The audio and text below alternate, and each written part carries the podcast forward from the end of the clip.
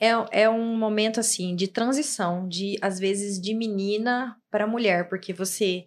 Uma coisa é você entrar no mercado de trabalho, você sozinha. Outra coisa é você precisar trabalhar com uma criança que depende de você.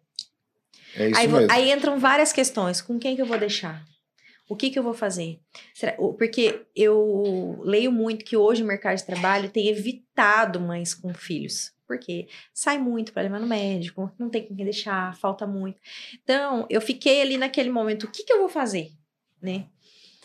E a minha mãe, sempre uma mulher muito forte, eu lembro, até vou contar uma história aqui, que eu cheguei em casa e chorava, chorava, porque moça, né? Ai, mãe, o que eu vou fazer? E chorando, ela olhou pra mim e falou assim: Você vai trabalhar, porque eu não vou criar filho de ninguém.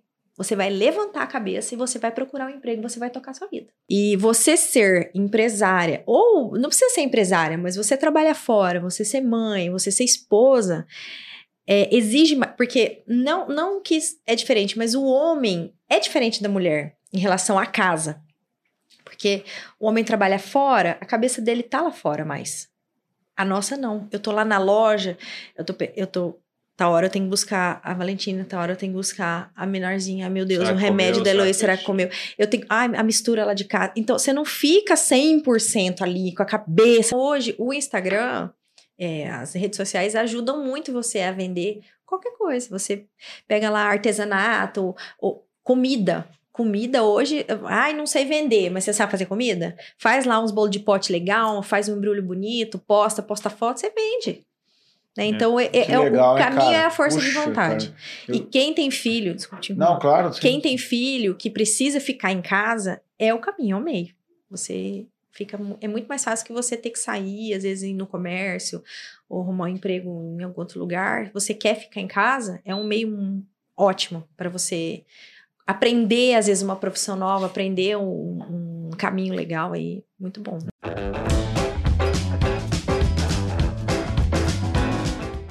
Café Brothers, episódio 37. Aí, Isso aí, né, cara? 37 semanas no ar, né, Tom? 37. Seja bem-vindo, Álvaro Lanza. Isso aí, valeu. Seja bem-vindo, Natão. Salve, boa noite pra todos. E o meu amigo careca preferido não tá aqui hoje, que é o Camioso. Camioso. Um Um abraço salve, aí. amigo. Um salve aí. Até a próxima. Um né? abraço. O Vadinho também não tá hoje, aí. É um verdade. salve, Vadinho. Isso aí, Vadim. Quem é Rufino?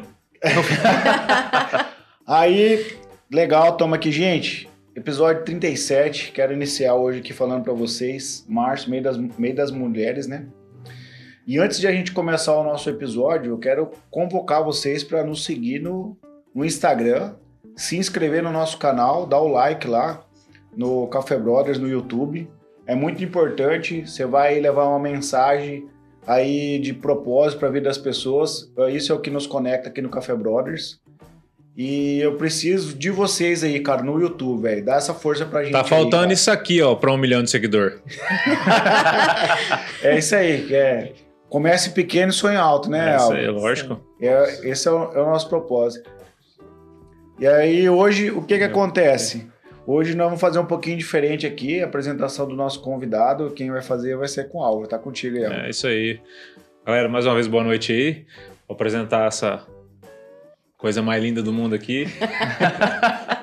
Júlia Lanza, nossa convidada de hoje, episódio 37. A Júlia, ela tem 37 anos hoje. Sim. Eu sei porque ela é três anos mais velha do que eu. Deixa claro. É. Ela é mãe de duas lindas meninas, Valentina e Heloísa. Ah, também ela mora aqui, tá morando aqui em Maracaju com a gente já faz três, quatro anos. Quatro anos. Quatro anos. Também empresária no ramo de cortina e persianas. E ela veio aqui hoje trazer um pouco da história de vida dela, da trajetória de vida dela e somar com a gente, né? Igual todo mundo tem feito aqui até hoje no nosso café. Seja muito bem-vinda, Júlia, no Ah, Café obrigada. Brothers. Boa noite para todo mundo. Boa noite, Andó, Neto, Júlia. Álvaro. É, primeiro eu quero agradecer ao convite de vocês. Eu fiquei muito honrada.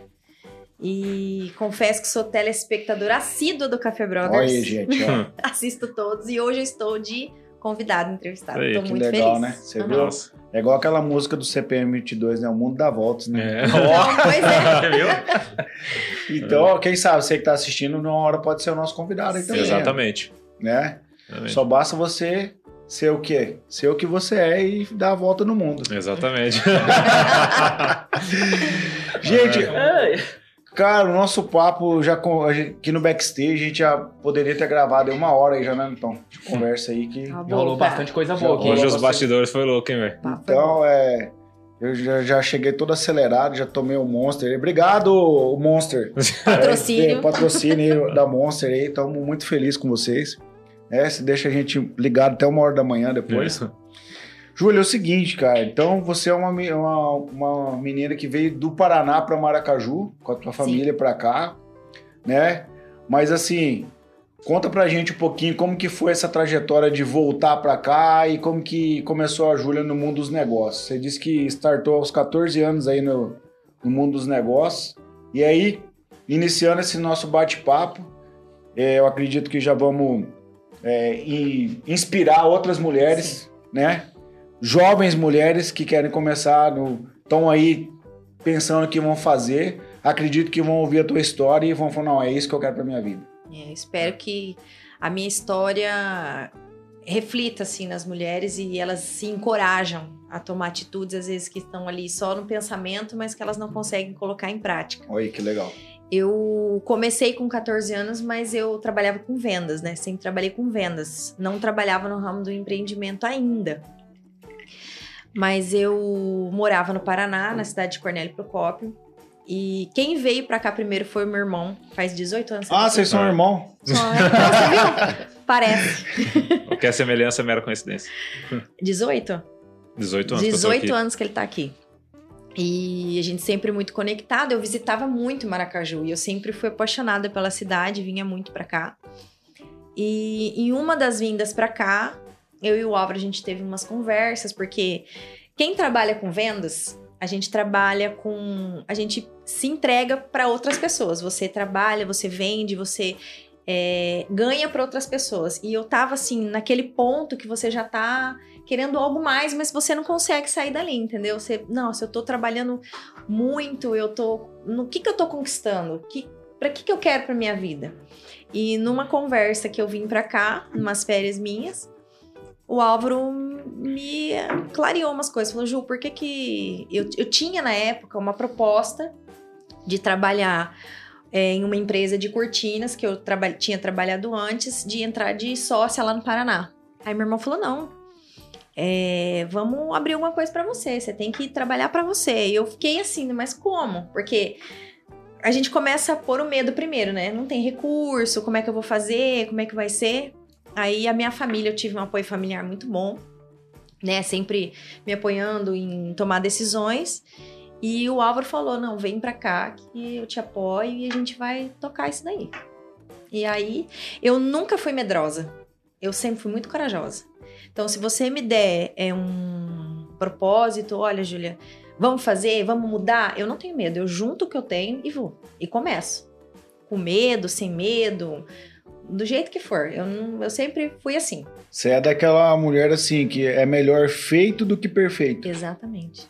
E aí você meteu marcha, veio de, do Paraná pra cá, pro Maracaju e começou a empreender. Eu vim pra cá sozinha com a Valentina. Com a minha filha, na época, ela tinha 5 anos. Vim pra cá e dei o primeiro passo. Comecei, né? Eu não, não tinha experiência no ramo de, de empresária, não- ainda, ainda tô aprendendo bastante. Porque a gente aprende diariamente. é, porque quem é, eu que trabalho com venda, eu capto o que o meu cliente quer, né? Então eu vou ali, eu vou alinhando com a vida de empresária. Então a gente vai aprendendo. Todo dia é um aprendizado. Com certeza. E daí você chegou, tal, montou teu negócio, tal. E fala um pouquinho pra gente o que, que é o teu negócio hoje, pra gente entender o contexto ali e tal, entender é, o que, que a Casa Decor faz, que, que a Casa Decor oferece pras pessoas. Eu falo que eu vendo, eu realizo sonhos. Ô, louco, mano. Eu falo é vendedor, ô, ô, Álvaro? Mas você sabe que tem uma história assim, é bem bacana por trás disso, porque as pessoas não.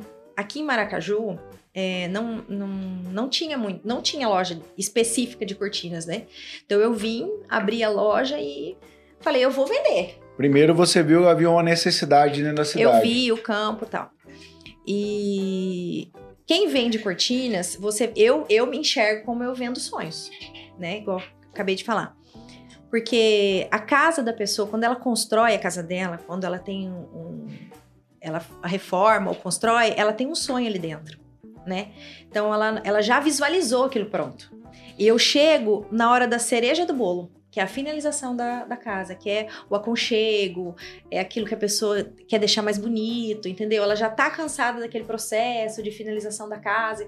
Então ela fala, Júlia, eu. E, e esse esse processo de entender o que o cliente quer, de conversar, eu amo muito. É uma coisa assim que me destacou muito nessa área de cortina. Relacionamento. Relacionamento com o cliente. Porque eu preciso entender o que ele quer, o que, que ele tá ali, porque é, eu digo muito que é igual você fazer. É, claro, guardado as suas devidas proporções da situação, mas eu falo que é como se fosse um vestido de noivo. Você vai numa loja comprar um vestido de noivo. O estilista, ele tem que captar ela tá na cabeça dela o vestido da noiva. Ele tem que entender o que, que ela quer, porque aquele dia é especial. E comigo é a mesma coisa. Eu sabia disso, mas com tatuagem, sabia? Então, mais ou menos Porque você entendeu Você o tem exemplo. uma ideia, eu falo assim na cabeça, falo, cara, eu quero que você é um, é um, é um cavalo com chifre, com asa, com sei lá, daí o cara fala, daí o cara tem que desenhar aquilo e, E É desenhando quando você vai falar. basicamente isso. e ficar bonito. É, porque a pessoa, a, a, a pessoa que eu tô atendendo, ela às vezes não sabe me explicar o que ela quer. Mas a casa tá pronta na cabeça dela. Então eu tenho que finalizar e deixar. E, e que aquela obra vire um lar para ela. Então eu, eu gosto muito de escutar o que, que ela quer, o que, que ela sonhou, o que, que tá no projeto da cabeça dela. Então você, eu tenho que exteriorizar aquilo que ela tá me pedindo, né? E não tem, para mim, não tem prazer maior do que o dia que eu coloco a cortina e a cliente fala: Nossa, eu, eu escuto muito isso. Mudou a minha casa. Mudou, aqui tá outro ambiente, tá aconchegante, tá gostoso. Isso para mim é o maior prazer do meu trabalho. Legal. né? Gosto muito. Eu- Júlio, qual foi a primeira venda que você fez na sua vida? De qualquer coisa. Primeira venda. Você lembra? Eu tô perguntando porque esses tempos eu puxei na minha memória também. Fizeram essa pergunta, eu não soube responder. Aí eu fui pra casa e, e puxei e lembrei. Primeira venda, agora você me apertou. Eu não, assim. É difícil, cara, lembrar. Difícil. É muito difícil. Eu lembro da primeira venda difícil que eu fiz. Assim, desafiadora, digamos. Eu já vendi tanta coisa. Eu já vendi sapato, roupa, semijoia, cortina. Agora, o mais difícil pra mim foi vender seguro de vida. Seguro, eu vendi quase dois anos seguro de vida. E a minha mãe falava, filha, quem vende seguro de vida vende qualquer coisa. Ah, é verdade. É verdade. E como, eu- é, que- como é que você vai explicar a pessoa que ela tem que morrer bem, né? É. Exatamente. Não, como é que você vai explicar pra pessoa que você vai vender uma coisa que ela não vai usar? É. Eu descobri, Nunca vai usar. é, não é ela que Nunca. vai usar, é Ela alguém não vai que vai usar daquilo. nada. Então, eu descobri que eu vendi, que eu era uma boa vendedora ali. Porque eu fiquei quase dois anos vendendo seguro de vida e eu bati a meta todo mês, não sei como. Mas eu convenci a pessoa de que ela iria deixar o família. Porque você toca na pessoa falando do familiar. Como que você vai deixar sua família? Você tem que deixar sua família confortável, a sua família, é, Seus filhos, seus filhos, com estudo. Aí ali eu fui ver, nossa, eu acho que eu me dou bem nesse negócio. Aí fui indo. Dali passei por Qual foi essa primeira venda difícil que você fez? Essa de seguro de vida. Ah, seguro de vida. No, de seg- não, assim, é um, tinha um cliente específico, mas foi seguro de vida mesmo. Foi Ele, difícil. ele mas eu vendi. usar ou não? Olha, até onde eu sei ainda não. Netão, eu quero fazer um- uma ponte aqui entre, entre você e a, e, a, e a Júlia no seguinte sentido. Não Vamos eu lá. quero jogar você no. Mas o Netão, você trabalhou diretamente com relacionamento ao público, atendimento ao público aqui em. Maracaju, Uhum. seu negócio. A gente ouve muito dizer que falta na nossa cidade um atendimento mais personalizado, um atendimento mais né, humano, vamos dizer assim. Você acredita que dentro desse contexto, a, a, a Júlia, essa visão de negócio dela é o que Maracaju precisa? Eu não só Maracaju, mas como o mundo inteiro, né? Se Tá. você está focado no cliente, não tem como dar errado. Porque tem muita gente que monta um negócio só para ganhar dinheiro. E o dinheiro, na verdade, como diz os grandes aí, são dinheiro é consequência. Hum. E ela falou, quando ela vende sonho, ela, ela vende algo muito, muito maior do que aquilo que ela planejou. Entendeu? Não é só ela colocar uma cortina. Uma sensação de bem-estar, né? De ter a família lá por perto, de tra trazer gente pra dentro de casa, porque a pessoa, quando ela quer um- algo diferente dentro da casa, ela quer trazer, aproximar as pessoas pra, pra Uhum, dentro. Então Exatamente. cria um relacionamento, não é só questão de venda. Né? Então quando eu falo não é só Maracaju, é pro mundo inteiro isso aí. Faz sentido isso pra você, Júlio? Muito. Até vou citar uma história bacana que aconteceu comigo. Eu fui na casa de uma cliente, ela foi me pediu uma cortina específica para uma área da casa dela. E a gente que é vendedor já olha a casa inteira, né? Fala, ó. E aí ela, não, eu quero a cortina aqui. E nessa sala de jantar, ao lado tinha uma sala meio esquecida, que era uma sala que dava de entrada com a casa. Era, você entrava na casa, já era essa sala mais pra frente a sala de jantar. E essa salinha dela tava bem esquecida ali e eu bati o olho e falei assim pra ela: "E essa esse ambiente aqui não tinha uma cortina bem velhinha?" Aí ela falou: "Ah, mas ninguém usa essa sala". Eu não- Eu falei: "Ó, mas já tá preparada pra receber uma cortina, porque tem cortineiro, né? Tá tudo Vamos colocar uma cortina aqui?" Ela: "Ah, faz o orçamento, vamos ver". Eu falei: "Não, vai ficar mais conchegante, vai ficar bacana". Mostrei foto pra ela, conversei lá uns 40 minutos com ela. E fechei a venda da cortina. O dia que eu coloquei a cortina, ela me mandou um áudio à tarde assim: Júlia, eu queria te agradecer. Porque hoje a minha família se reúne na sala que você colocou a cortina. Oi, que legal, cara. Ficou outro, ela falou, ficou outro ambiente. Ela falou agora, a gente recebe os amigos nessa sala. Meu marido só assiste televisão nessa sala. Diz que a hora que ele entrou na casa, ele falou, mas o que aconteceu aqui na sala? Ela é, ficou, você transforma o ambiente, é isso que o Neto falou. Você traz a sua família, você recebe os seus amigos, você deixa a sua casa com cara de lar. Então fica, é, para mim isso é o maior prazer que eu tenho do meu trabalho, é esse tipo de feedback do cliente. Legal, né? cara. Agora eu quero passar um pouquinho a marcha para frente, vamos um pouquinho mais para sair um pouco do não que do feedback bom, mas dos desafios do empreendedor. Quero entrar nisso, né?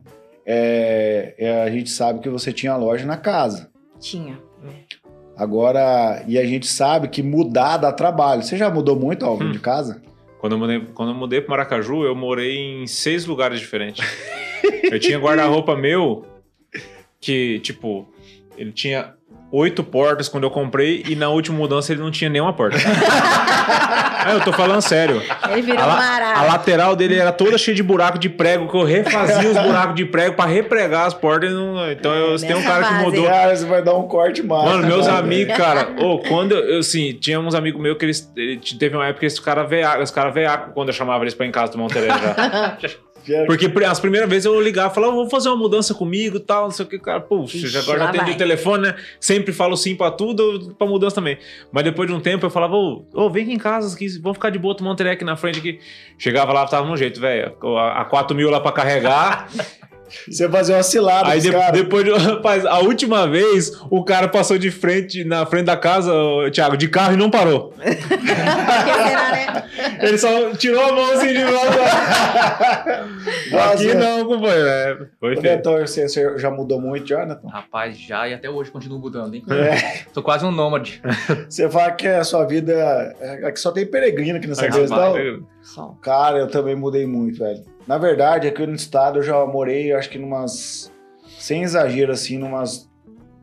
De 8 a 10 cidades diferentes aqui no estado. Só desde que eu me entendo por gente, cara. Então, e depois que eu comecei a morar sozinho, aos 15 anos que eu comecei a morar sozinho, então, tipo, é sempre apertado, né, cara? Tipo assim, aí você encontra um lugarzinho pra dividir um aluguel, você divide pra ficar melhor, a casa maior. Aí fica tá- pior. Ah, verdade. É isso, você, cara, e é isso que você falou do seu armário, eu, eu ri muito, porque pra mim faz todo sentido. A última mudança, da- quando eu mudei pra minha casa lá, onde eu moro, a única coisa que foi pra casa, eu, deixa eu pensar bem mesmo aqui, só foi a cama da minha filha e o guarda-roupa da Isadora. O resto não prestou nada, cara. É, mas mudou De tanto que a vez. gente mudava. E, né, cara, a gente deu uma volta aí, né, cara? Deu muita risada já. Mas conta pra gente, assim, Júlio, reformulando a pergunta aqui, como que foi você tirar a loja da sua casa, que ali, tipo, é, tava cômodo, né? Tem as meninas, tá o ambiente da casa. E você entender essa necessidade que você precisa abrir um, um espaço físico mais alocado no centro. Sim, eu tive. Quando eu mudei pra cá, eu tive um espaço físico na avenida, próximo onde eu mudei agora. Fiquei lá por um ano. Foi muito bom, o pessoal conheceu a loja, foi onde deu o nome da loja, né? E eu tive essa necessidade de ir para casa, porque a gente começa a ver que aperta um pouco despesa. Aí eu tive alguns problemas, assim, é, não financeiro, mas eu comecei a ver que não estava compensando muito ali a loja. Que o meu atendimento naquele momento era mais é, é, virtual, eu que vou mais à casa do cliente do que o cliente vai à loja. Então ali eu senti a necessidade de ir para essa casa. Hoje eu entendo que foi a melhor decisão que eu tomei Porque- Naquele momento. naquele momento. Porque eu acredito muito que na vida, às vezes você precisa dar uns dois passos para trás para depois você dar mais alguns para frente. Igual pugilista. Exatamente. Ali eu senti que naquele momento eu precisava ir para casa. E foi bom, porque eu atendi muito ali, eu vendi bem, atendi bastante cliente. Tava um ambiente confortável até um, um certo tempo. Aí logo eu engravidei da minha filha mais nova. Então foi ali foi um momento bacana, porque eu daí já estava em casa e um mês depois que a Heloísa nasceu veio a pandemia. Então eu não tive assim aqueles problemas com aluguel, com outro- que o pessoal geral no comércio teve, né? Então para mim foi bom naquele momento. Então eu fiquei o tempo em casa. E aí, conforme ela foi crescendo e a minha demanda foi aumentando, eu senti necessidade de voltar a loja para o centro. É desafiador, é, porque é cômodo você ficar ali em casa, né? Você não ter tanta despesa, aí você já acostuma em casa. É mais gostoso, né? A gente fica ali, você consegue movimentar mais os seus horários, ficar mais com a família. Só que eu tava vendo que eu não estava rendendo tanto para o meu trabalho quanto eu estaria se eu tivesse a loja fora de casa. Esse é o maior desafio da mulher empreendedora e mãe. Porque você tem que tomar essa decisão. É, eu vou. Porque você fica assim, eu vou, mas eu vou ter que deixar um pouco, né? A minha família ali. Mas eu, eu, eu não tava. Aí você não consegue render nada. Eu tava nesse momento, eu estava começando a entrar em conflito comigo. E a mulher, a gen- eh, nós somos criados para ser fortes, né? Para não, não, você, você é mãe, você não pode dar para trás, você tem que aguentar, você tem que ir até o fim. Só que eu tava num, num, num estado assim que eu precisava me reconhecer como empresária, como mãe. Eu não tava conseguindo me entregar 100% para nada, nem como esposa, nem como mãe, nem como empresária, nada. Então eu precisei sentar, respirar e falar o que, qual atitude eu vou tomar. Eu vou tomar essa atitude de abrir a loja de novo? Aí eu tive, sentei com meu esposo que me apoia muito, Fernando é um cara que eu admiro muito, ele também não tem medo, ele fala, amor, vai com medo mesmo. O Álvaro fala isso muito pra mim. Você tem que enfrentar e vamos junto, eu tô contigo. E a gente abriu, e Deus, é, ele abre as portas, né? Conforme você vai fazendo a vontade dele, entregando na mão, ele vai fazendo o negócio acontecer, que a hora que você vê, você tá ali. E eu entreguei, eu falei, eu preciso de um horizonte, eu preciso.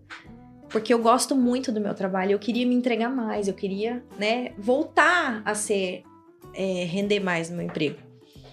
E aí eu tomei essa decisão e hoje, naquele momento, foi a melhor coisa que eu fiz, né? Não deixei de ser uma boa mãe, porque a gente se questiona, né? Será que eu tô sendo uma boa mãe? Será que eu tô sendo uma boa esposa? Será que é o certo? Será que eu não devia estar lá em casa agora com a minha filha? Se eu... Porque o, o meu trabalho tem essa possibilidade de eu ficar mais em casa. Mas eu tô mais feliz, tô rendendo muito mais no meu trabalho, estou rendendo muito mais como mãe, como esposa, mais em casa. Claro, tem os desafios do dia, a gente não, não é 100% em tudo, mas a gente tenta. Com certeza. Ou seja, mar calmo não faz marinheiro bom. Não, não faz. Então, você tem. E a, gente, e a gente tá falando hoje, hoje, hoje a Júlia trabalha com tecnologia, Sim. tem uma equipe que faz toda a preparação para ela do, do, do- a instalação de cortina e coiseira. Quando ela, quando ela precisa mostrar alguma coisa para os clientes, ela leva um, um mostruário. Mas não foi assim sempre, né? Não. Quando você trabalhava lá em Cornélio, como é que era? Nossa. Lá no Paraná.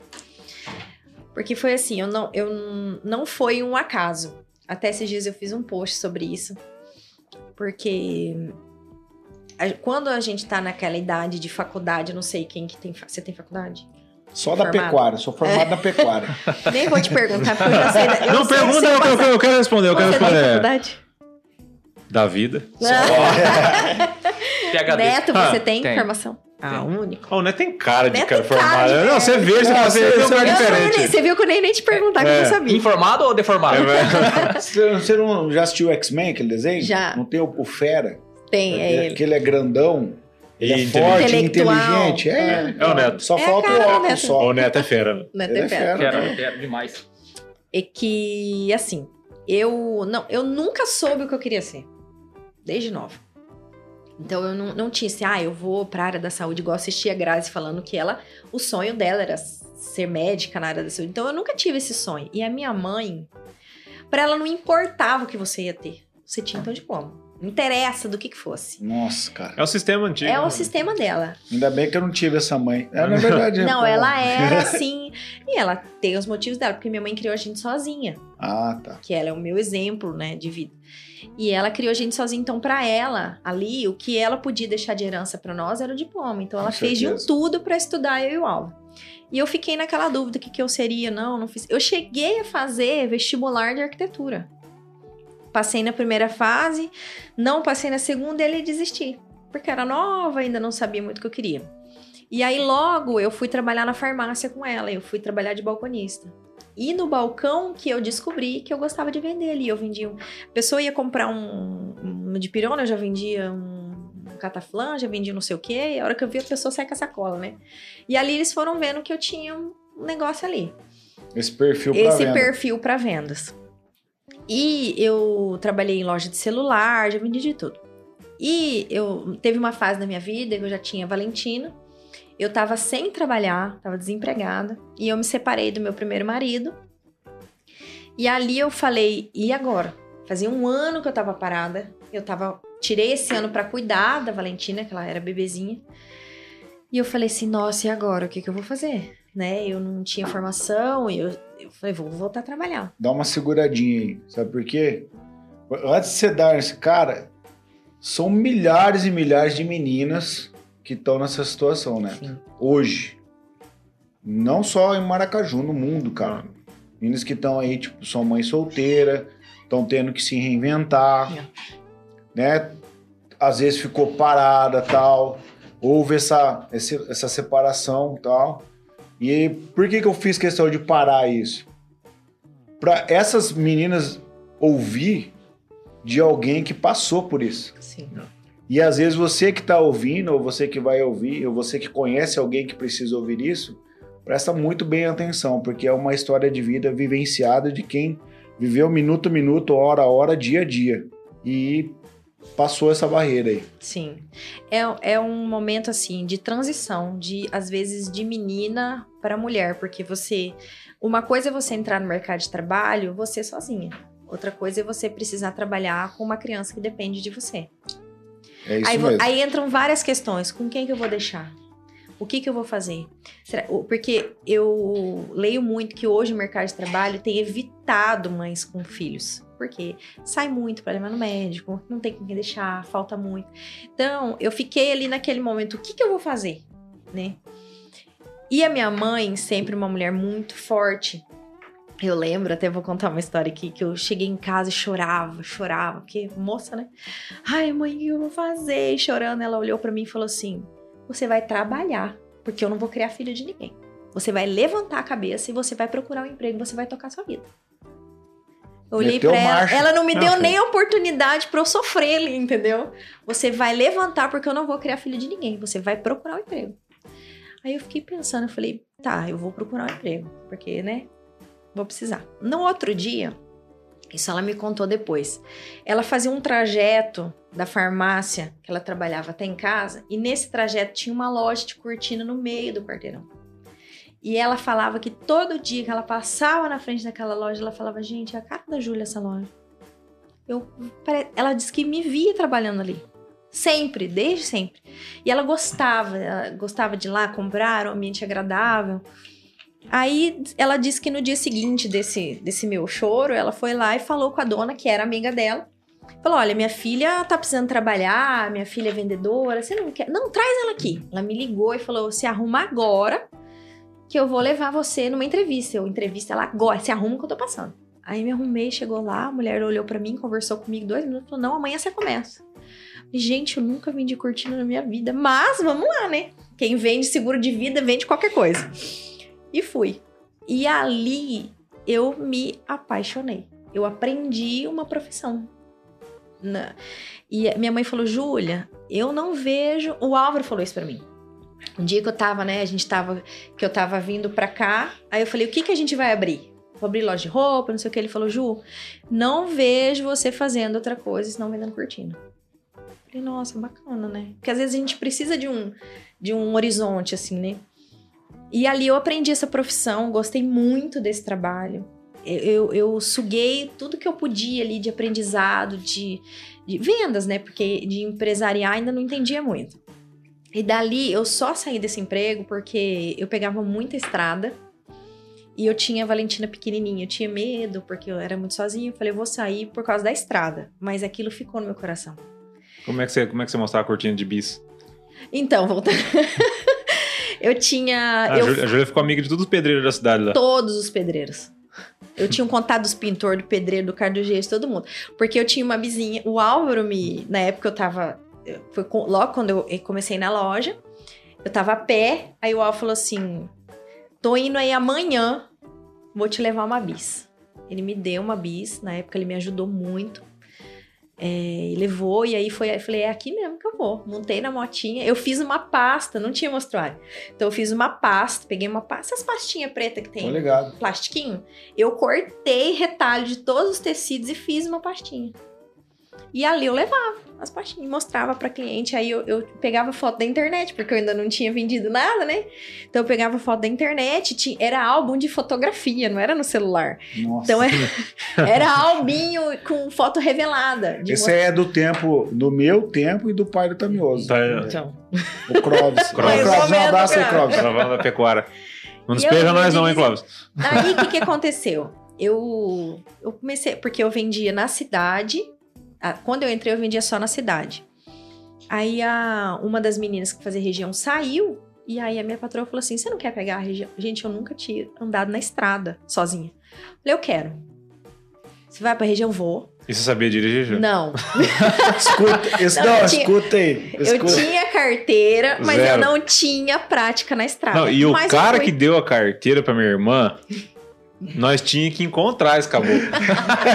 na época. Ele não podia ter feito isso aí na época, né, Júlia? Dirijo bem. Não, agora você manda brasa, né? Também, anos né? depois, 20 anos depois. Esses dias eu encontrei um cara numa, numa lavoura, num lugar, o cara dirigindo o caminhão. Ele falou assim: Não, cara, eu tava lá em tal lugar, escutei o cara falando que precisava de um motorista de caminhão boiadeiro. E eu cheguei e falei pro cara: falei, Rapaz, é eu. É, desse Eu jeito. falei assim. Foi lá na Jerizinho, E aí, né? você já dirigiu o caminhão de boiadeiro? Eu falei, "Ah, eu nunca peguei um caminhão de boiadeiro, mas eu falei pro cara que ali eu sabia que eu dominava. E encheram o caminhão de boi e ele foi pra essa estrada. E tipo assim, o boi, não sei se você sabe, Natão, ele, ele se movimenta dentro do corpo. E aí balança. E quem não tem a prática pensa que o caminhão vai tombar. Nossa. Ele fez uma viagem de 200 km a 60 por hora. Esse é mais corajoso do que eu. Mais fez, né? Mais fez. Aí ele fez, cara. E aprendeu a dirigir caminhão de boi. Depois ele Ah. Fez, ele fez um agora. curso, né? Ele fez um frete, pelo menos ele fez. Aí você pegou a estrada, Peguei a estrada e falei, eu vou. E aí, o mais interessante é assim, porque você vai no escuro. Ela é, é- é- essa minha patroa, na época, ela tem uma história de vida bacana também. A loja dela hoje é referência na cidade, né? Ela, lá na cidade que eu moro, são seis lojas de cortina. A dela acho que tem 25 anos. E ela era vendedora e ela também virou empresária. É naquela época já era dona da loja. E ela falava assim, ó, tá aqui a pasta, você vai em tal cidade, tchau. Pode ir. E aí eu falava, gente, onde eu vou? E eu pegava o carro e ia. Aí eu chegava na cidade sem saber Ah, dirigir essa estrada. Não, e eu não E eu- conhecia ninguém. É a mesma... Ai, ai, Ninguém ai, vai saber o nome da cidade lá no Paraná, mas, por exemplo, é a mesma coisa. Eu nunca. Só, só fico aqui em Maracaju. Daí eu pego um carro e vou lá em Bela Vista. Nunca entrei em Bela Vista na vida. Aí eu entrava no carro e eu falava assim: e agora? Aonde eu vou? Eu ia nas obras. Chegar. Falei, bom, quem quer cortina? Quem tá Construindo. construindo. A pessoa, né? Que, gente, hoje eu sou o Fernando da risada, porque às vezes eu tô na estrada, eu falo, nossa, amor, olha essa obra, quanto blindex. Eu amo um blindex. Vejo um vidro e falo, vai, vai uma cortina ali, que você já começa a imaginar, né? E aí eu falei, eu vou nas obras. Eu bati a obra, batia lá. Oh, tal, quem que é o dono da obra? Aí o pedreiro ficava assim, não, é que eu vendo cortina tal, eu queria o nome do... Gente, eu vinha com a lista, com o nome de todo mundo. Aí eu pegava, não, como é que é seu contato tal? Pegava o nome do pedreiro, pegava o nome do pintor que tava lá, quem tava sentando piso. E aí eu chegava na cidade e ia ligando para os donos das casas. Olha, eu fui aí, fulano assim, você não quer conhecer tal. Gente, eu fazia muita venda. Eu vendia muito, vendi. Eu, aí eu fiquei fera na, na venda externa. e eu gostava de sair, sabe? Fez uma network monstruosa. aí, né? Aprendi e adorei. Você aprendeu até a sentar piso. Porque não. olha, andou ali. Eu já posso pôr um rodapé.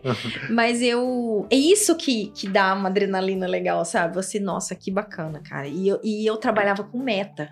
E eu gosto de meta. Hoje eu ponho uma meta pessoal minha. Olha, esse mês passado eu vendi X, esse mês eu quero vender 2X. Porque não é igual o Neto falou, não é dinheiro. Eu quero, eu quero aprender, eu quero Atender. eu né? quero atender, eu quero que as pessoas conheçam o meu trabalho, eu quero que o nome da minha loja fique conhecido. É, e é difícil, porque você começa no escuro, ninguém conhece teu nome, ninguém conhece teu trabalho, né? E aí hoje, graças a Deus, o pessoal já, já vai direto no meu celular e eu atendo todo mundo com o maior prazer, gosto, faço os meus horários ali. Puxa, que massa, Ô. Júlia, eu quero voltar um pouquinho. É, você na situação que você se encontrou na época, estando com um filho pequeno em casa, é, desempregada. Pra quem passa a situação hoje, o que você indicaria por onde começar? Você acha que a, venda em si, a pessoa aprender a vender, é, é mais do que um caminho para poder ini- reiniciar nessa jornada? Porque assim, eu sei que o Flávio Augusto tá vendo agora isso aí. Venda é uma habilidade. E, e venda, na verdade, é, sub- é subestimado, né? Sim. E quem sabe vender, bem, quem você falou, você vende seguro, você vende qualquer coisa. Então, antes você, você não tem uma profissão de vender cortina. Você já tinha uma profissão lá atrás, você aprendeu a fazer Sim. isso. Você acha que a a venda ela seria um, um caminho para a pessoa se ingressar no. Olha, Neto, que pergunta boa. Eu, eu acho. A venda sempre é um caminho. É, to- todo mundo diz que o vendedor ele nasce pronto, mas eu acho que dá para aprender. Então, por exemplo, eu conheço, eu tenho várias histórias que eu conheço de amigas minhas que começaram a vender lingerie em casa. Olha, eu tenho filho pequeno, eu não consigo emprego no comércio, vou vender lingerie. Elas, ela vai, faz uma. Eu acho que o principal é a força de vontade. Se você tiver vontade e você tiver um objetivo, você vende qualquer coisa. Ou se você não conseguir vender, você faz um curso. É, porque eu sei que é difícil de você não ter onde deixar o filho. Então, essa opção de venda você pode fazer em casa. Entendeu? Você vender. Hoje, é que hoje tá mais fácil porque o Instagram tá aí. Então, se você fizer. Eu até tenho uma amiga que ela é professora. Ela é, forma, ela é formada em pedagogia e formada em direito. Ela tava assim numa fase meio sem saber também se, o que, que ela queria, se ela não tava muito bem no serviço dela. Ela comprou umas coisinhas na internet e ela fez uma lojinha virtual. E ela tá se encontrando, ela tá gostando. E ela não tem habilidade em venda, mas ela começou naquilo. Então hoje o Instagram, é, as redes sociais ajudam muito você a vender qualquer coisa. Você pega lá artesanato, ou comida. Comida hoje, ai, não sei vender, mas você sabe fazer comida? Faz lá uns bolos de pote legal, faz um embrulho bonito, posta, posta foto, você vende. Né? Então, é, é- é o legal, hein, caminho cara? é a força de Puxa, vontade. cara. E quem tem filho, desculpa, Não, claro. sim. quem tem filho que precisa ficar em casa é o caminho, é o meio. Você fica. É muito mais fácil que você ter que sair, às vezes ir no comércio, ou arrumar um emprego em algum outro lugar. Você quer ficar em casa, é um meio ótimo para você aprender, às vezes, uma profissão nova, aprender um, um caminho legal aí. Muito bom, eu e- gosto. E, eu acho até mais, cara. Eu acho o seguinte: eu acho que vender, ele não é um meio, ele é o meio.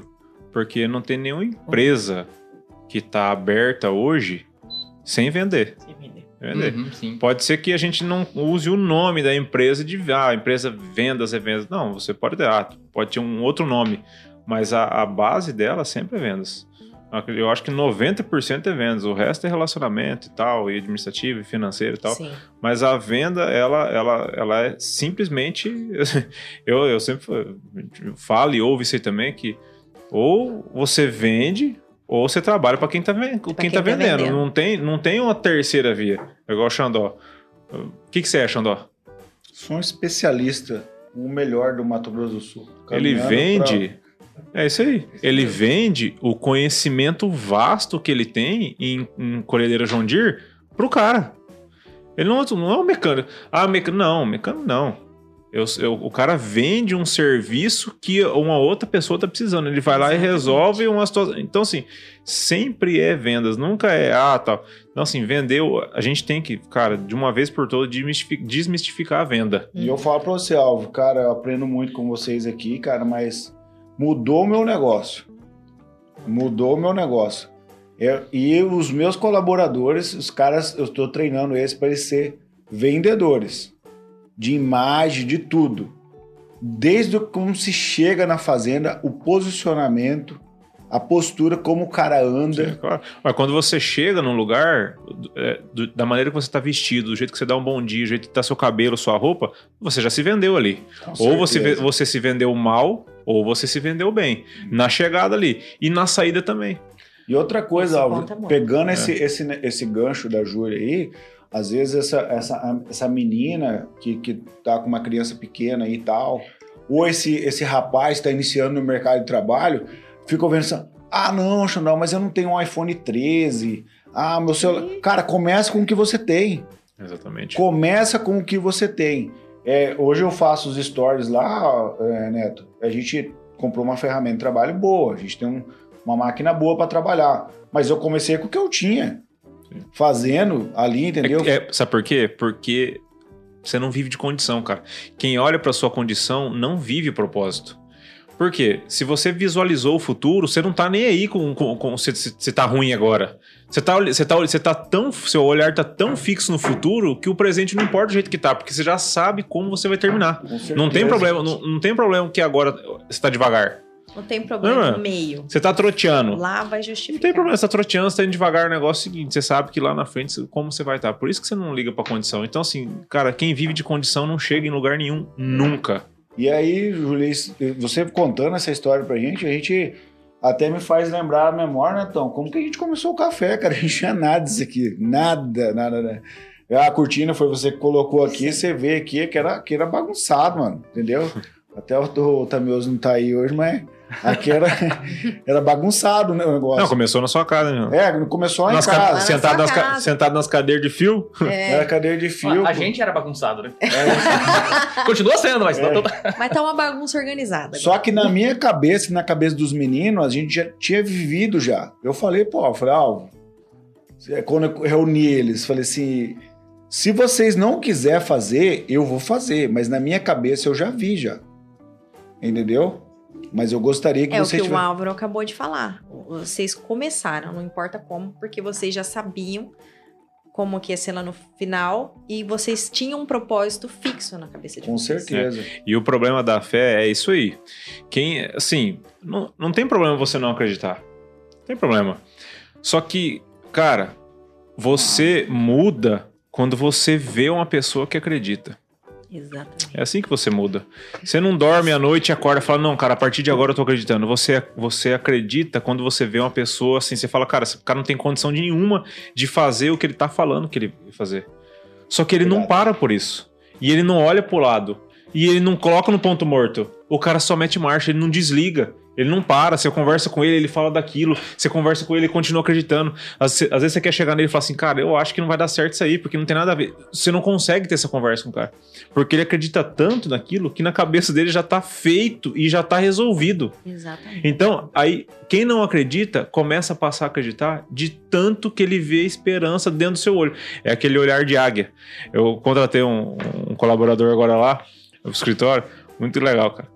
E aí eu falei, o Jean falou assim, mas, Álvaro, por que, que você contratou esse cara aí? Eu falei, Jean, esse cara tem olhar de águia, cara. Eu falei assim, ele tem o mesmo olhar de quando eu comecei na corretora. Eu falei assim, eu preciso de gente desse jeito lado. É um, é um cara de princípio, de valores, de família. E a única, única coisa que eu, que, que eu precisava, além disso aí, era um cara que olhasse pra parada. Porque a águia é o seguinte, cara. A águia, ela, ela, ela parece que ela tem uma trena na cabeça dela. né? Ela olha o alvo dela e não tem obstáculo. E ela não dá bote errado. ela não, per- ela não perde presa. Ela vai e pega. Enquanto ela não pegar, ela não sossega o faixa. Ela fixa o olho dela, da onde, que ela- da onde quer que ela esteja. E, a- e vai no objetivo na, naquele rasante do, do, do momento, né? Ela demora pra se preparar, mas quando É. ela se prepara, ela vai embora. É pra, é pra moer, né? É pra... Então, então, ó, aí, o Xandó tá falando assim do, do, do- quando o café começou. Mas só que o Xandó foi esperto também, cara. Ele teve as técnicas dele, cara. É igual já vendas. sabia Não, ele já ia reunir. é igual, o, o, o, o Xandó é igual namorada em época de, de cortejo. Não, Uhum. é. O Tamioso ele chamou pra, treinar, ir- pra ir pra academia. Que os caras já é tudo. O Neto também. Ele já começou nos dois, ele foi no. Em mim, ele foi na boia, né? Porque o gordo se atrai de outro jeito, né?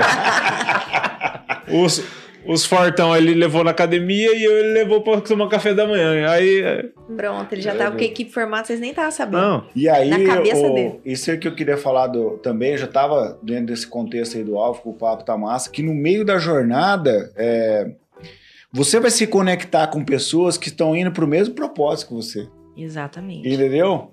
É, Xandó, e quem, tá indo- e quem não tá indo no mesmo propó- propósito que você e você encontra ele na caminhada? O que, que acontece? Ou o cara segue com você ou ele continua pelo meio do caminho. Porque é o seguinte, Mas é por maldade? não, não é por maldade. É isso que as eu pessoas digo acham para as pessoas o vezes. seguinte, é, eu, eu quero falar isso para você de mim, mas eu acredito que também acontece com todo mundo. É, eu adotei uma postura comigo de andar pela cidade de dois meios. Primeiro, as pessoas falam que eu sou muito sério, mas eu não acredito que eu não sou sério. Mas eles falam que eu sou Não, você sério. acredita? Não, você tem certeza que você não é sério, né? Entendeu? Mas assim, eu tenho uma postura que eu ando, não assim, cara fechado, coisa errada, que parece que o dia tá feio, mas eu ando sério. E aí eu, eu não enxergo, eu ando de óculos escuros. Ah, eu tenho isso também. Aí as pessoas, que o meu olho é muito claro, né? não, mas assim, as As pessoas. pessoas acham que a gente não Aí o é que, que metido, acontece? não Mas enxerga. quando você adota essa postura, você gera o que eu penso comigo? Um posicionamento seu. Isso serve de defesa para você, para não atrair certos olha- olhares cobiçosos, inveja, certo, um monte de coisa. E você tá tão focado naquilo que você quer fazer que você não tem tempo para ficar olhando para o lado. Exatamente. Entendeu? E aí, no meio dessa jornada, nessa frequência que eu disse, você vai encontrar outras pessoas que estão vibrando em outra frequência, que não é a sua. Porque a minha frequência é trabalhar com excelência. Então, quem não anda em excelência e não quer vibrar junto comigo, eu vai ficar para trás. Aí as pessoas às vezes falam, poxa, não, mas você é um babaca, né, cara? Pô, a gente era criança, jogava bola na rua aí, mano. Aquela fase passou, velho. Marcha. Entendeu?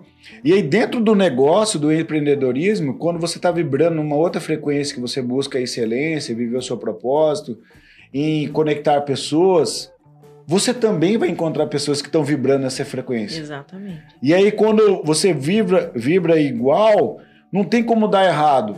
Porque essa pessoa, ela vai se conectar com você e ela vai acrescentar na tua vida.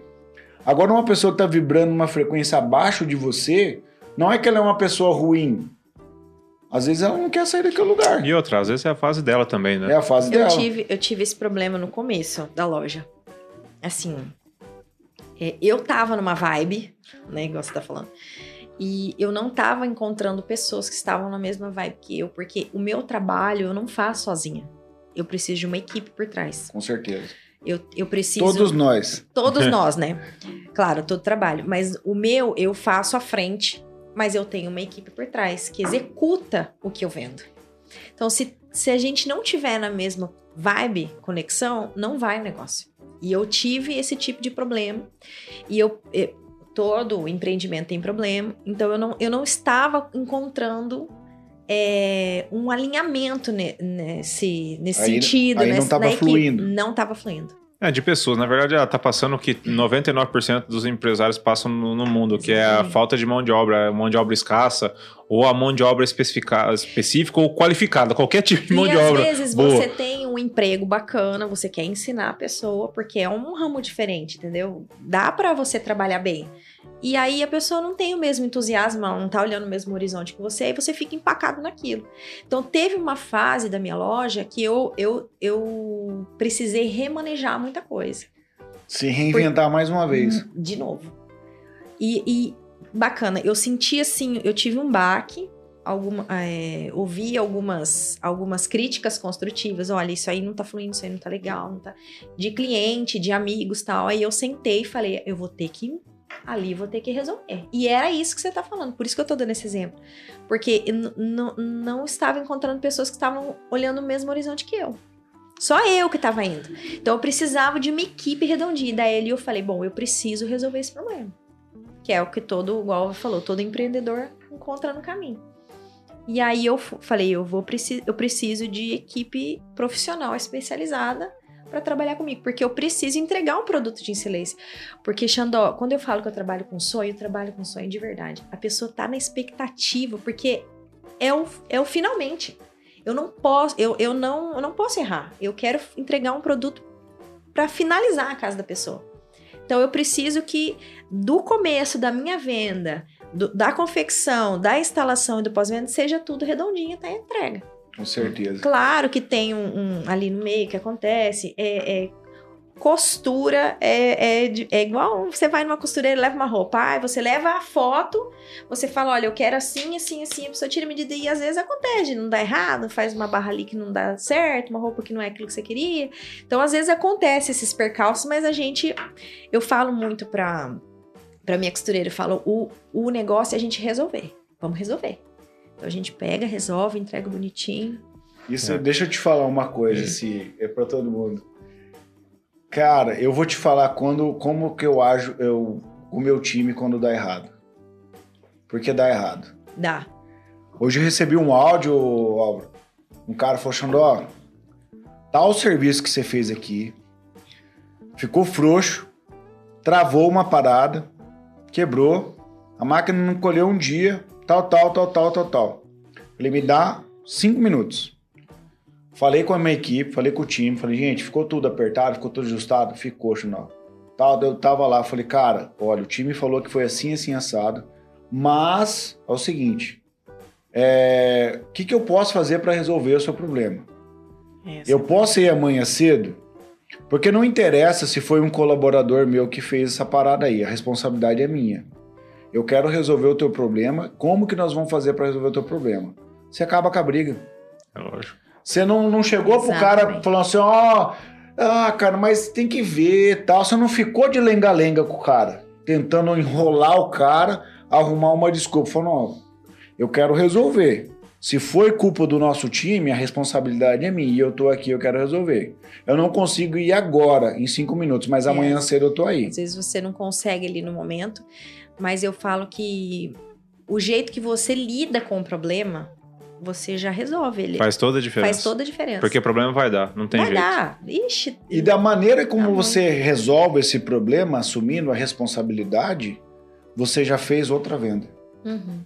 É lógico. Sabia disso, cara? É lógico. Olha, já aconteceu comigo. Você dando um exemplo, eu vou dar outro. De.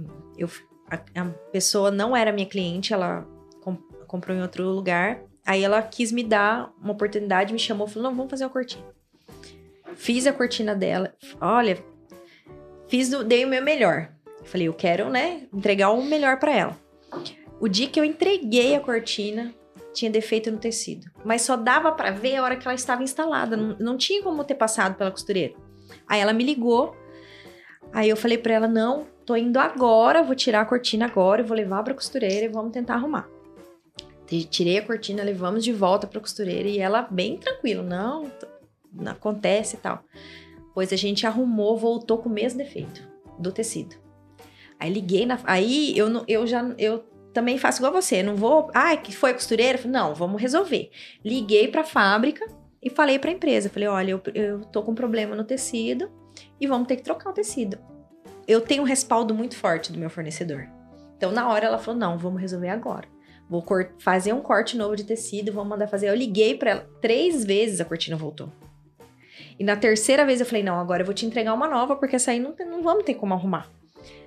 Eu fiquei na. Porque a gente que tá ali no. Você tá ali frente. lidando com, com a pessoa, a pessoa. Você sabe que a pessoa quer, ela É, vocês precisa da da cortina. também. eu, e ela precisava, e eu queria apressar. Falei, gente, ela precisa, eu quero entregar, ela ia ter um evento na casa tal, e eu ali. Aí eu consegui entregar no prazo e eu falei pra ela, eu falei, olha, eu peço desculpa pelo né, transtorno e tal, mas tá, sua cortina tá linda, tirei foto. Ela falou, olha, Júlia, o, o que eu gostei foi do jeito que você fe... você finalizou. Você não me deixou, não deixou de me atender, você não. A hora que eu liguei de noite, ela ligou, mandou foto, eu atendi, eu dei respaldo e ela, ela me indicou para quatro pessoas. Oi. Não, não, isso é normal. Então, assim, eu tô, tô dando um exemplo, assim, Ah, é a maneira que você. Você já tá 800 anos na Porque venda, assim, eu. Não, não é normal Na hora fazer. ali eu falei, pronto. Eu falei, nossa, perdi a cliente, nunca É que mais. é, Porque você fica, você quer resolver o problema, você quer finalizar, mas você finaliza, mas você não relaxa. Você fala, pronto, já era, né? Mas e ela me indicou pra, pra bastante gente. Aí você fala, o- Aí você percebe que o resolver o problema e a maneira que você resolve faz toda a diferença. E assim, é você falou pra mim, não é que é normal pra mim. É que com algumas coisas eu não sofro mais. Tipo, igual, ah, mão de obra, ou time, ou equipe, você achar alguém que você não enxerga como você, eu já. Isso não vai acontecer. Você não vai achar uma pessoa preparada pra exatamente aquilo que você precisa. Você não, isso nunca, nunca vai acontecer. Não, com certeza. Sabe por quê? Porque o- é muito específico, Neto. Aquilo que tá dentro de você é seu. Aquilo que você descobriu, aquilo que você visualizou, aquilo que você sonhou, aquilo que você quer colocar em prática, ele tá dentro de você, não tá dentro de outra pessoa. E, e não adianta você cobrar isso das pessoas, tá? Você tá, você tá, você vai se desgastar à toa. E você nunca vai, você sempre vai achar problema nas pessoas. O que você tem que fazer, cara? Você tem que disponibilizar o seu tempo, o seu, você, o seu tempo e o, su- o o seu suor, tudo, treinando uma pessoa. Você vai ter que gastar tempo nisso. Não tem outra forma. E muito provável. Eu sofri muito tempo com isso. Eu sofri muito porque é, uma pessoa que trabalhava comigo, eu queria. No começo, eu fi- fiz errado. Eu ensinei errado. Eu queria que a pessoa fosse igual a mim. É. E aí, no meio do caminho, eu vi que eu tava mais atrapalhando do que ajudando, porque ele, a pessoa Ela não tem quer. um perfil. não, é- cada um é de um jeito, não tem um jeito. Depois de um tempo, eu percebi que eu tinha que ensinar pra ele o, jeito que eu enxergava as coisas. O alinhamento das coisas. É, porque senão, daqui a pouco eu, eu acabo desconfigurando a pessoa, porque a pessoa, eh, de tanto que eu tô insistindo, ela, ela começa a ficar parecida comigo e aí desconfigura a identidade dela. Então você atrapalha a parada. Então, assim, os defeitos da pessoa ela vai continuar com elas. Agora, a visão do negócio, o propósito, o jeito que você. Você vê o cliente, o jeito que você vê, você entende uma venda, isso você pode passar para a pessoa ensinar. Então, e isso sim você consegue fazer. Agora, buscar essa- essas coisas nas pessoas aleatórias, não- eu não sofro mais com isso, que isso não acontece, não tem. A pessoa preparada do jeito que você quer, ela, tá, ela já tá, é dona do nariz dela, já faz tempo já. Exatamente. Isso é verdade. Isso é importante você ter falado isso, Álvaro. Porque é o seguinte: quando você escolheu sua esposa, por exemplo, você não escolheu o aleatório. De jeito nenhum. Entendeu? Quando você escolhe um amigo, você não escolhe aleatório. Ele pode aparecer aleatório, mas você não continua sendo Sim. aleatório com ele depois. São tudo porque tá alinhado em alguma coisa. Quantas horas você passa trabalhando? 10, 12, 15? Às vezes com a família você passa duas, três. Sim. Você dorme 5, 6 horas. Aí você vai passar o dia inteiro com pessoas que não querem a mesma coisa que você. É, Não faz sentido. não faz sentido. Entendeu? Eu li um livro, Rei Dário falava: arrume pessoas com quem era, com que, para quem, pra quem, quem, desculpa, para quem que vocês querem que trabalhe pro resto da vida. É que você cria um relacionamento pro resto da vida com a pessoa. Você não é colocar assim, não, cinco minutos você entrevista uma pessoa que você colocou ela dentro da sua vida. Sim, É igual um casamento. É Igual igual você casamento. tá falando, é igual um casamento. Tudo bem, você pode mandar embora, pode, tudo bem, mas você colocou dentro da sua vida. Então você passa às vezes mais tempo com aquela pessoa do que em casa. Não, às Em vezes casa. não, você passa mais tempo Passa com mais tempo. É, e falar nisso, cara, eu, o Netão falando aí, que eu lembrei, eu tava tomando café com a Aline, né? E eu falei pra Júlia que ela é minha mentora, né? A Aline. E ela me falou uma coisa que eu não fiquei muito feliz com ela, então, de manhã cedo. Ela falou assim, ah, essas meninas aí ficam escolhendo demais aí e tal. Ah, eu não escolhi muito, não. Tô-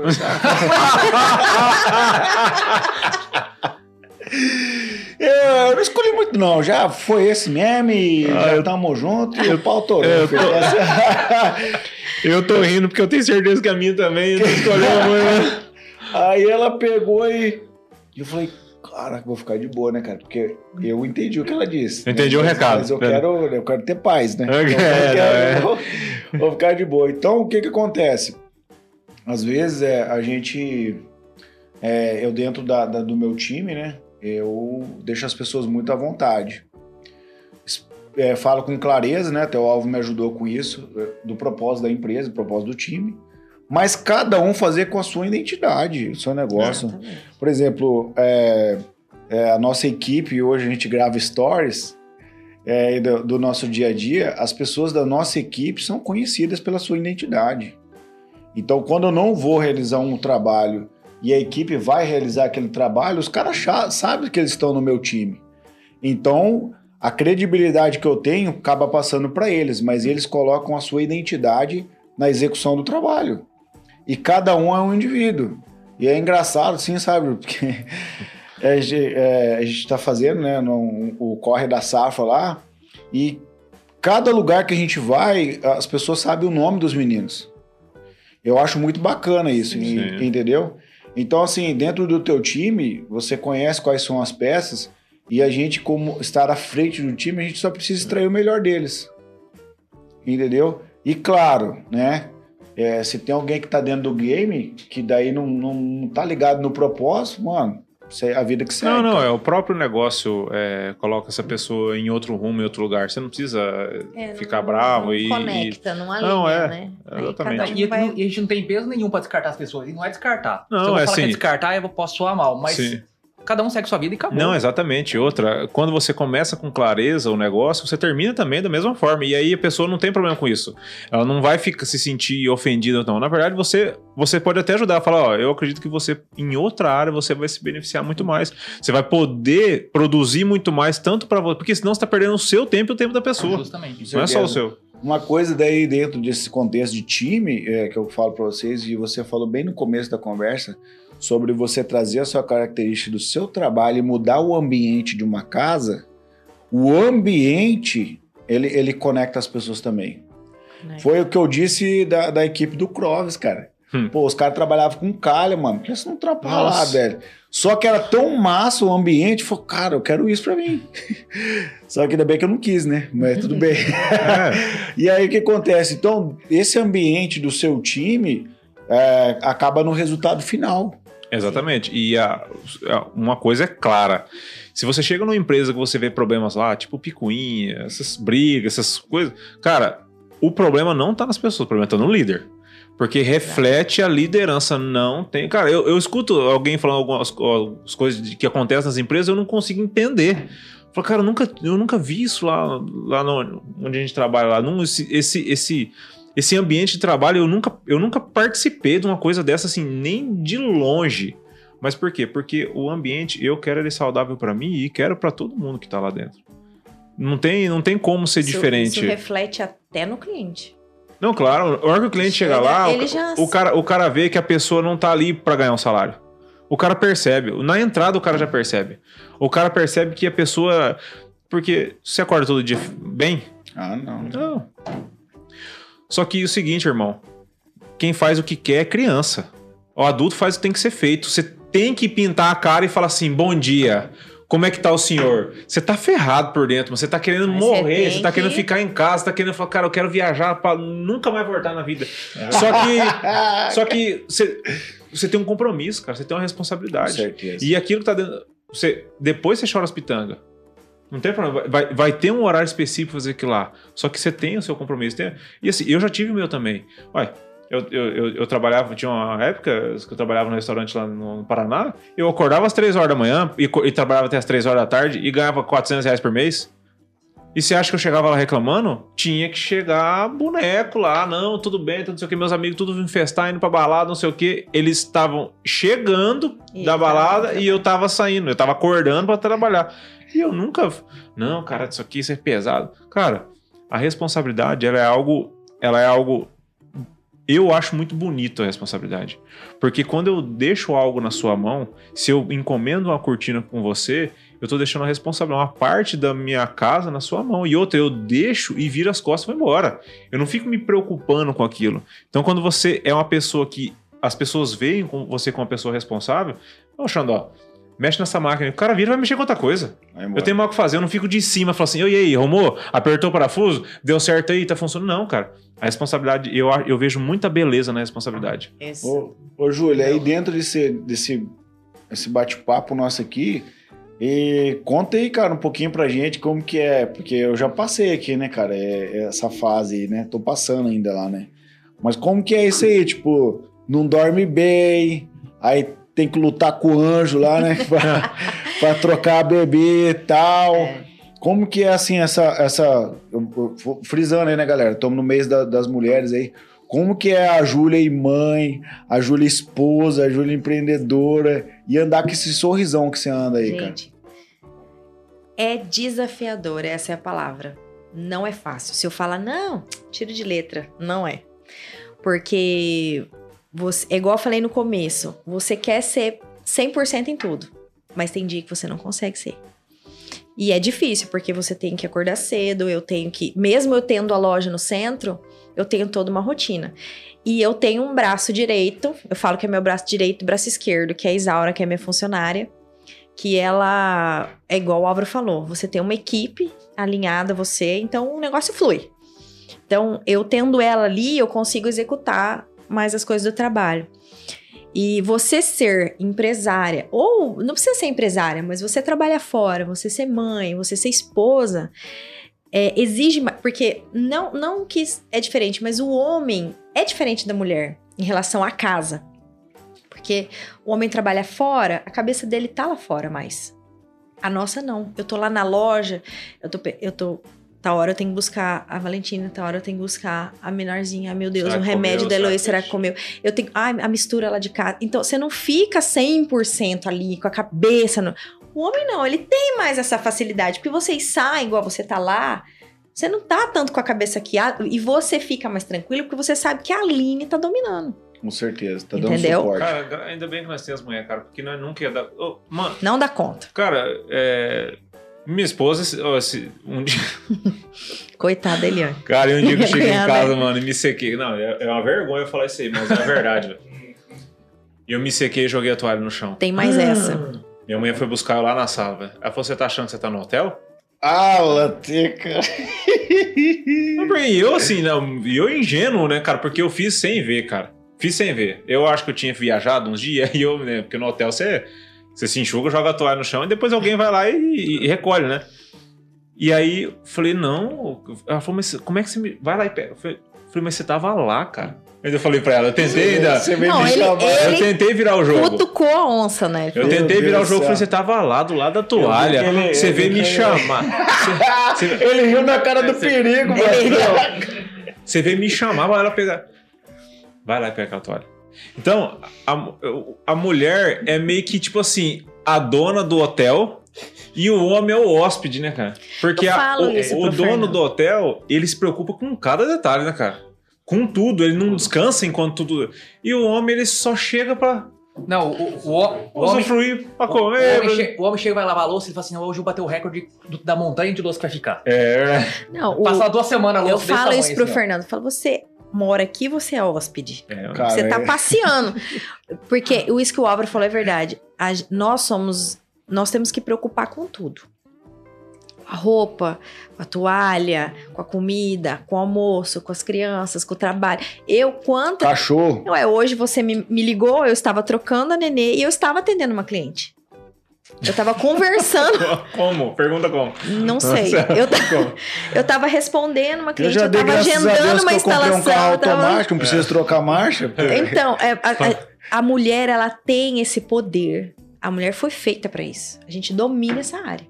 A gente consegue fazer várias coisas ao mesmo tempo. É nosso Ah, isso. É nato. A força e a delicadeza que Deus colocou na mulher é um negócio impressionante. Eu Verdade. tenho, eu tenho uma amiga, um dia eu, eu me vi nela, na situação dela, porque ela estava na situação que eu estava lá naquela história lá atrás. Do que que eu vou fazer? Eu tive uma amiga que ela estava sem trabalhar, ela tinha um bebê pequenininho, um menininho maior. E aí, numa situação, ela foi morar em casa por um tempo, porque ela estava nesse período sem saber o que fazer. Aí ela começou a trabalhar, porque o que, que a mulher faz? Quando a mulher se separa, ou quando a gente perde esse. O que, que a gente faz? Vou trabalhar. Eu vou, eu vou me erguer, eu vou começar do zero. A gente não tem medo. Os filhos nos motivam. O, a, a gente não consegue ficar assim, ah, vou ver o que, que vai dar. Não dá, a gente vai lutar por aquilo. A gente tem que ver os nossos filhos de pé. Então, mesmo que você tá chorando no banheiro, que você tá ali, eu não vou dar conta, eu não vou conseguir. Você levanta e fala, não, eu vou, eu preciso conseguir. Então, e ela tava nessa situação lá em casa. E um dia eu vi ela, ela, ela acordava super cedo, 5 horas da manhã, para arrumar as crianças, para deixar para as pessoas que iam cuidar, e ela ia trabalhar o dia inteiro, até as 10. Ela tava numa época que ela tava trabalhando até de noite.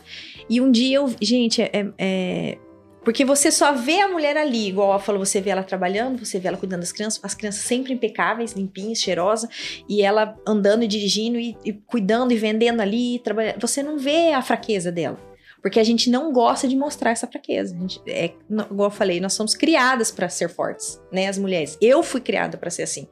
Quem Porque falou, eu tive- Quem falou um dia que o sexo frágil é uma Não. mulher, sexo frágil Eu vi, eu vi a minha mãe criar eu e meu irmão sozinha, sem ter com quem deixar, e ela ela teve as dificuldades dela, mas ela criou a gente sozinha. É que eu, eu- eu- isso aí a Júlia falou a verdade. Eu, eu até falo assim, você assistiu o filme do Rambo? Já, pô. Não tem aquela hora que ele coloca a faca no dente e atravessa o rio? É, meu- Eu falo que aquela minha mãe foi a, a, a dublê dele, aquele, com certeza. Ele foi lanchar, falou: "Não, Sandra, vai lá e agora é sua hora". Só que não era pra fazer daquele jeito lá. Ela fez do jeito dela. Ela fez. E saiu, ficou daquele jeito. A minha mãe pegou dois filhos pequenos, Os dois filhos largou tudo pra trás, colocou eu e o Álvaro dentro de um ônibus com uma malinha pequena e foi refazer a vida dela. Por isso que ela, é, ela sempre falava, ela tinha o diploma dela só. Por isso que ela pegava muito nisso. Vocês têm que ter diploma, vocês têm que ter diploma. Na cabeça dela foi Na aquilo verdade, o que diploma dela ergueu foi o sinal de independência dela. dela. Tipo Nossa, assim, eu dependia do marido, mas eu não dependo porque eu tenho isso aqui e agora eu consegui. E ela, ela fez valer. E através disso, ela criou nós dois. Entendeu? Foi o que fez ela. A mulher que ela é hoje foi isso. Então, eu tive muito isso. Voltando ao assunto da minha amiga. E ela tava ali, e aí ela. Eu, eu tava em assim, tomando um café, eu escutei um choro. Aí eu fui no banheiro, olhei ela chorando, chorando. Ela ajoelhou no chão e falou assim: Eu não vou dar conta. Eu não vou conseguir, eu vou desistir de tudo. Eu olhei ali eu falei assim, gente, mas eu nunca vi ela naquele momento de fraqueza. Aí eu olhei pra ela e, e aí eu fiz igual a minha mãe. Falei, não, você não vai desistir. Você vai levantar daí. Peguei a nenê do colo dela. Falei assim, você deixa que eu cuido dela, você se arruma e vai trabalhar. Que eu, a gente tá na retaguarda. Aí ela deu aquele respiro e falou, verdade. Maquiou, colocou um batom e foi trabalhar. Pronto. E à noite ela ficou até de noite, pois ela pegou as crianças, ela deu banho nas crianças, deu janta para as crianças. Ela ainda, fora da loja, ela vendia semijóia por fora para ganhar um extra. Ela ficava até duas horas da manhã colocando preço da semijóia post, para postar na internet para também vender. Júlia, eu quero fazer um paralelo dentro de tudo isso, assim, cara. O papo tá tão massa, cara, mas. Eu fico pensando comigo assim, algo, cara, eu. Eu falo pra minha mulher, assim, pra Aline, assim, que, que eu admiro ela, cara. Fala, rapaz, você é. Porque ela também me executa lá. Ela falou assim, ó. tipo assim, os dias muito corridos e tal. Dá uns dois dias que eu meio que sumo lá de casa. Ela falou assim. E aí, meu, você tá achando que isso aqui é hotel, velho? Você só passa aqui só É. pra comer e dormir, velho? É. Mas assim, eu fico. Você falando dessa, dessa mulher, eu vejo a Aline nisso. a- eu fico pensando assim comigo, Alvo, como é que o cara larga de uma mulher dessa? velho? Não. Como é que o cara separa de uma mulher dessa? Hoje, tipo assim, Eu me vejo- Fiz, eu fiz, me fiz esse eu vejo paralelo. assim a, a Aline, né, cara? Graças a Deus, é, através do nosso trabalho, ela, ela não precisa trabalhar. Ela tá. Só que às vezes eu acho que ela trabalha até mais lá em Hum. casa. Entendeu? Com certeza. E aí ela, ela tá em casa, tudo, mas foi uma opção dela, uma opção nossa. Mas é, é, a gente já teve várias conversas assim que se precisasse vender tudo e voltar a andar de bicicleta, ela tá junto, entendeu? Então eu admiro isso nela. E às vezes eu fico olhando, cara, uma mulher baita de uma guerreira dessa, cara, desse exemplo dessa sua amiga, cara, e o cara deixa. Cara, esse cara é muito burro.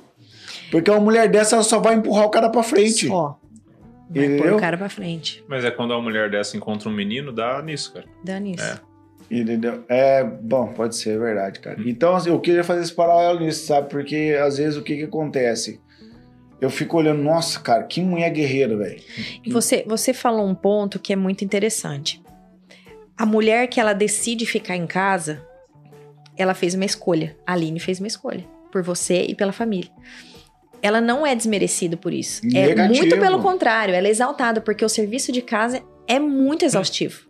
É cansativo. Você abre mão de muita coisa. Ela abre mão da carreira dela, ela abre mão da vida dela, ela abre mão de conhecer pessoas, de sair, de, de, de tirar. Porque a casa dá uma sufocada na gente. Você não tem pra onde correr. Você tá ali dentro. Agora, e a mulher que trabalha fora, ela também tá abrindo mão de muita coisa. Esses dias eu até, eu até refleti sobre isso. Falei assim: não- existe esse paralelo. A mulher que desse, eu decidi trabalhar fora, mas eu, eu abri mão de ficar com as minhas filhas, de, de passar essa, esse tempo todo, de ser mamãe, de ficar ali. Então foi uma opção minha. Então, a decisão da Aline e a minha decisão, as duas abriram mão de alguma coisa. Então, e às vezes a certeza. gente, nós como mulheres, a gente se sente às vezes um pouco incompleta, ou ali, tá ali no. Você tomou a decisão, você tem a. Porque, assim como você, o Fernando também me apoiou. Ele falou: não, você já tá na hora mesmo. Então você. Porque no fundo ele queria que eu ficasse um pouco mais com a Elo. Porque a Elo é um bebê mais manhoso, ela é um bebê que dá mais trabalho, ela é um bebê de pandemia, então ela acostumou com todo mundo dentro de casa, então ela não tinha esse costume muito da gente fora. Então ele ficou um pouco assim. Mas a hora que eu falei, eu preciso sair, eu preciso trabalhar, na hora ele me apoiou. Então, vamos. Ele até executou a loja. Não, vamos fazer, porque o Fernando, é igual vocês estão falando, tem mulheres que realmente são a força da casa, que estão por trás, tudo, mas a gente precisa também de um homem que apoia. Com Porque tem poucas mulheres que têm o apoio do homem. Igual, vou ficar em casa. Ah, mas você vai ficar em casa fazendo o quê? Você não faz nada. Então é Não, difícil. nunca falo isso. Não, não você, mas existem homens que falam, ah, mas você tem que trabalhar. Ou a que vai trabalhar, não, mas você tem que ficar em casa. Quem que vai lavar a louça? Quem vai cuidar do almoço? Então a gente sempre fica nesse paradoxo, assim, vou ou não vou? Então a mulher que toma essa atitude, ou de ficar, ou de sair, ela é admirável, porque é difícil. É, mas o, também. o cara que tem coragem de olhar pra mulher que fica em casa e falar que ela não faz nada, esse cara Não, tem muita cara coragem. tem. É, E inclusive, tem, se tiver um cara desse, não é que você vai entrevistar aqui no café, porque. Moço, rapaz, o cara, ele- o cara tem. O cara para um trem no peito, mas não tem coragem de falar Porque o homem fica que em casa. fica dentro de casa, igual vocês, vocês, todos homens aqui, vocês tiram o dia pra descansar, vocês descansam. A gente não descansa. É verdade. A gente vai tirar um lixo, a gente vai lavar uma louça, a gente tá preocupado com o almoço, vai trocar a fralda do nenê, a gente vai. Você não fica parado, você não vê a mulher lá sentada assistindo filme. Eu nem lembro mais o que é televisão, quase não assisto. Mas assim, é, é essa, esse diferencial que o Paulo falou. Então a mulher, ela, ela tá ali pra executar. A gente executa tudo. E mulher doente, homem doente. É a coisa mais engraçada do mundo, velho. Bicho, eu tinha 160 quilos, velho. minha esposa tinha 50 quilos. Olha a diferença. Me dava uma gripe e ficava uma semana. Parecia que eu. Não, parecia que alguém tinha me atropelado. Esgualepado, es- Chama esborra- minha mãe que Não, ele- eu não esborrachado. lembro de ver ele doente. Esborrachado, já falando, já. Ó, se eu não sobreviver, você faz isso aqui. Já- Aí fica. Não.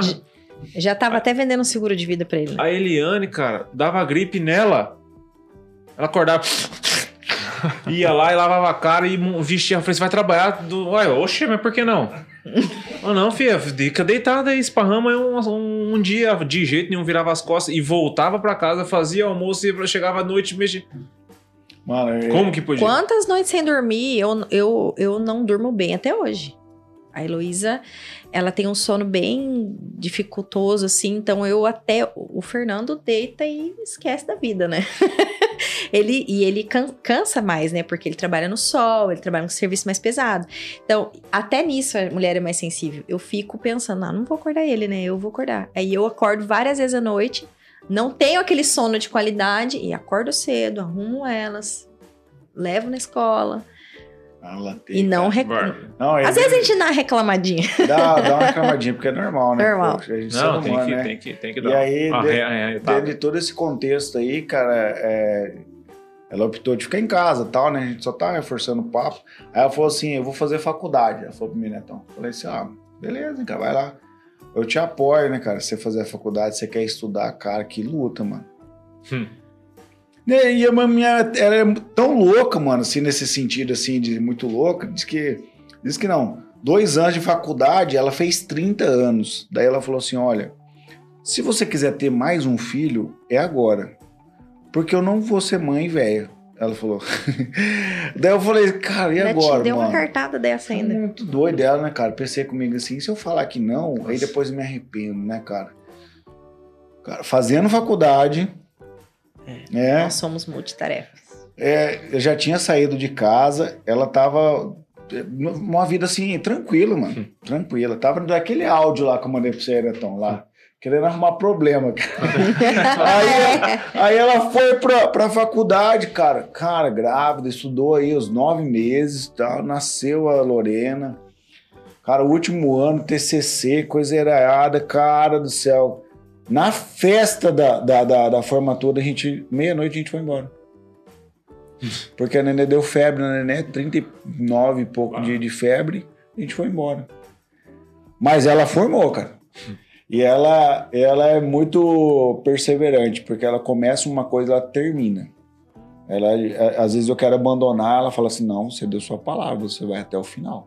É, eu escuto isso também direto lá em casa. E, a- e aí você tem que honrar. Então eu falo assim: eu achei muito legal isso para você, até um recado para todas as mulheres, né? Tanto a que decidiu ficar em casa e cuidar da família, ela fez uma escolha e abriu mão de muita coisa. Tanto a que saiu para fora para trabalhar e produzir, também fez uma escolha de muita coisa. Ou seja, né? É, é ruim perder peso? É ruim perder peso. É ruim ganhar muito peso? É ruim. Então você escolhe o seu ruim, o seu difícil. Tudo você vai ter que escolher. Nada é fácil, né? Então, para as mulheres, né? pô, se você escolheu ficar em casa, joia, não tem problema nenhum, tá tudo bem. Tudo bem. Você saiu para trabalhar em casa, ó, não fica se culpando por isso, entendeu? Vai ter que abrir mão de alguma coisa, não dá para fazer tudo, né? É esse o recado que eu quis dar. Não se torture. É, um, é uma escolha e to- tanto uma quanto a outra tem lá o, o prós e o contra e a gente tem que ir fundo e se tem o apoio da família, o apoio do marido e é uma escolha que te faz feliz, faz. Com certeza. Galera, dando sequência aqui o nosso bate-papo aqui no, em homenagem ao meio das mulheres, né? A, a nossa convidada especial aqui, a Júlia. E aí, né? é, eu e o, e o Álvaro aqui, já mandamos um salve para nossas esposas aí, né? Para fazer uma moral aí, né? Pontinho, né, velho? Pontinho, né? Marcar uns pontos aí, né? Então, a gente tá encaminhando pro final aqui, né? Um baita bate-papo fluiu aqui, que a gente nem viu o time, né? Então, você que tá no trânsito aí, indo pra escola, na academia, onde você estiver ouvindo o café, é, a gente tem a nossa pergunta final, né, cara? Que, e hoje o especialista da pergunta final tá aqui. Então, eu quero passar para você, Álvaro. Mas eu vou cortar, eu vou cortar. Eu gosto de cortar. Vai, vai, manda. Não, assim, uma coisa que é interessante, porque o café também é muito questão de família. Né? A gente não fala sobre isso aí. Com certeza. E assim, eu quero perguntar pra vocês dois, que vocês estão aqui como irmãos, como que tem sido essa experiência pra vocês, sabendo que isso aqui vai ecoar na história? Você tá participando de um podcast vocês dois. É legal, hein? Ô, Neto, parabéns, hein, cara? Fala Essa você. pergunta aí, Nossa, cara. Neto. Não, per- o Neto, ele Você sempre... passa ali e Ele pega se- 100 ele reais depois. O Neto, Tramontina! o Neto, ele nunca passa desapercebido, né, velho? Não tem boca, ele sempre larga uma dessas. Eu, eu pergunto bem, só não respondo, mas pergunto bem. Ó, pra mim foi engraçado porque eu tava lá, sei lá, tava, não sei onde, eu tava atendendo alguém e aí eu passei o WhatsApp e o grupo do Café Brothers e vi lá, convidada de hoje, Júlia Lanza. Falei, ô louco? Eita, pega, minha, minha irmã, não tô nem sabendo, eu nem sei como é que foi essa. essa, Deixa essa- comigo, isso Ah é lá, lá. coisa Ah, minha. coisa do isso. Xandó. E aí eu, aí eu falei pra minha esposa, falei, amor, eu falei assim, hoje a vai ser a Júlia. O que, que você vai perguntar pra ela? eu não sei o que eu vou perguntar pra ela. Não, a minha mãe eu contei pra ela, ela mandou um script do que, eu tinha que responder. Responde, não, fala assim, assim, assim. Eu falei, mãe, deixa Minha ser mãe é- natural. Minha mãe é toda Metódica. corretinha, metódica. Não fala assim, tal, tal, tal. Mas Mas como foi essa experiência aí de vocês dois como irmãos? Você, você, você imaginava já esse, esse dia aí? Fala é igual aquele Guina lá do, da usina, né? Do, do pânico, né? Você imaginava um dia ter estar de frente com a tua irmã? e- Não, mas eu e minha irmã, é, por conta do, do tipo da criação que a gente teve, é, não- a gente, a, gente a, a, a situação que a gente foi criado sempre nos fez ser muito unidos. E eu aprendi isso com ela. Ela sempre foi, ela sempre se colocou à frente de tudo. a- ela não queria que eu passasse por nenhuma dificuldade que ela viu antes de mim, né? Ela, três anos mais velha, ela sempre se colocou à frente de tudo, todo problema que eu tinha, ela sempre pulava na frente. Minha mãe queria bater em mim, ela pulava na frente. Minha avó queria bater em mim, ela pulava na frente. Meu tio queria bater em mim, ela pulava na frente. Meus amigos na escola queriam bater em mim, ela pulava na frente. Eu bati Então, uns gorila, gurizada lá. Sempre, é, sempre foi assim, a gente sempre teve esse, esse Essa esse- conexão. É, essa conexão. É, o tempo foi passando e sempre quando a gente se encontra, não tem, é, assim, é, hoje as amizades delas são umas, as minhas são outras, mas sempre quando a gente se encontra, a gente sempre tem uma conversa, assim, de Legal. irmão. Não, de irmão, assim, que quer ver o outro melhor. Tanto que ela sonha os meus sonhos, às vezes até mais que eu, pra mim, elas, elas se preocupam com algumas coisas que não aconteceram comigo. E eu me preocupo com as coisas que não aconteceram com ela ainda. Então, a gente, é, minha- depois a gente sai, minha esposa fala assim: Nossa, mas por que você falou aquelas coisas? Eu falo, porque eu quero que minha irmã se dê bem. Eu quero que minha irmã vá, vá para um lugar bacana. Eu, eu me preocupo, porque você não, você não tira um tempo pra falar com quem você não se preocupa. Ah, é verdade. Você não Exatamente. liga, você. Porque, cara, quem tem parte com o seu futuro, ele se preocupa com o que está passando agora.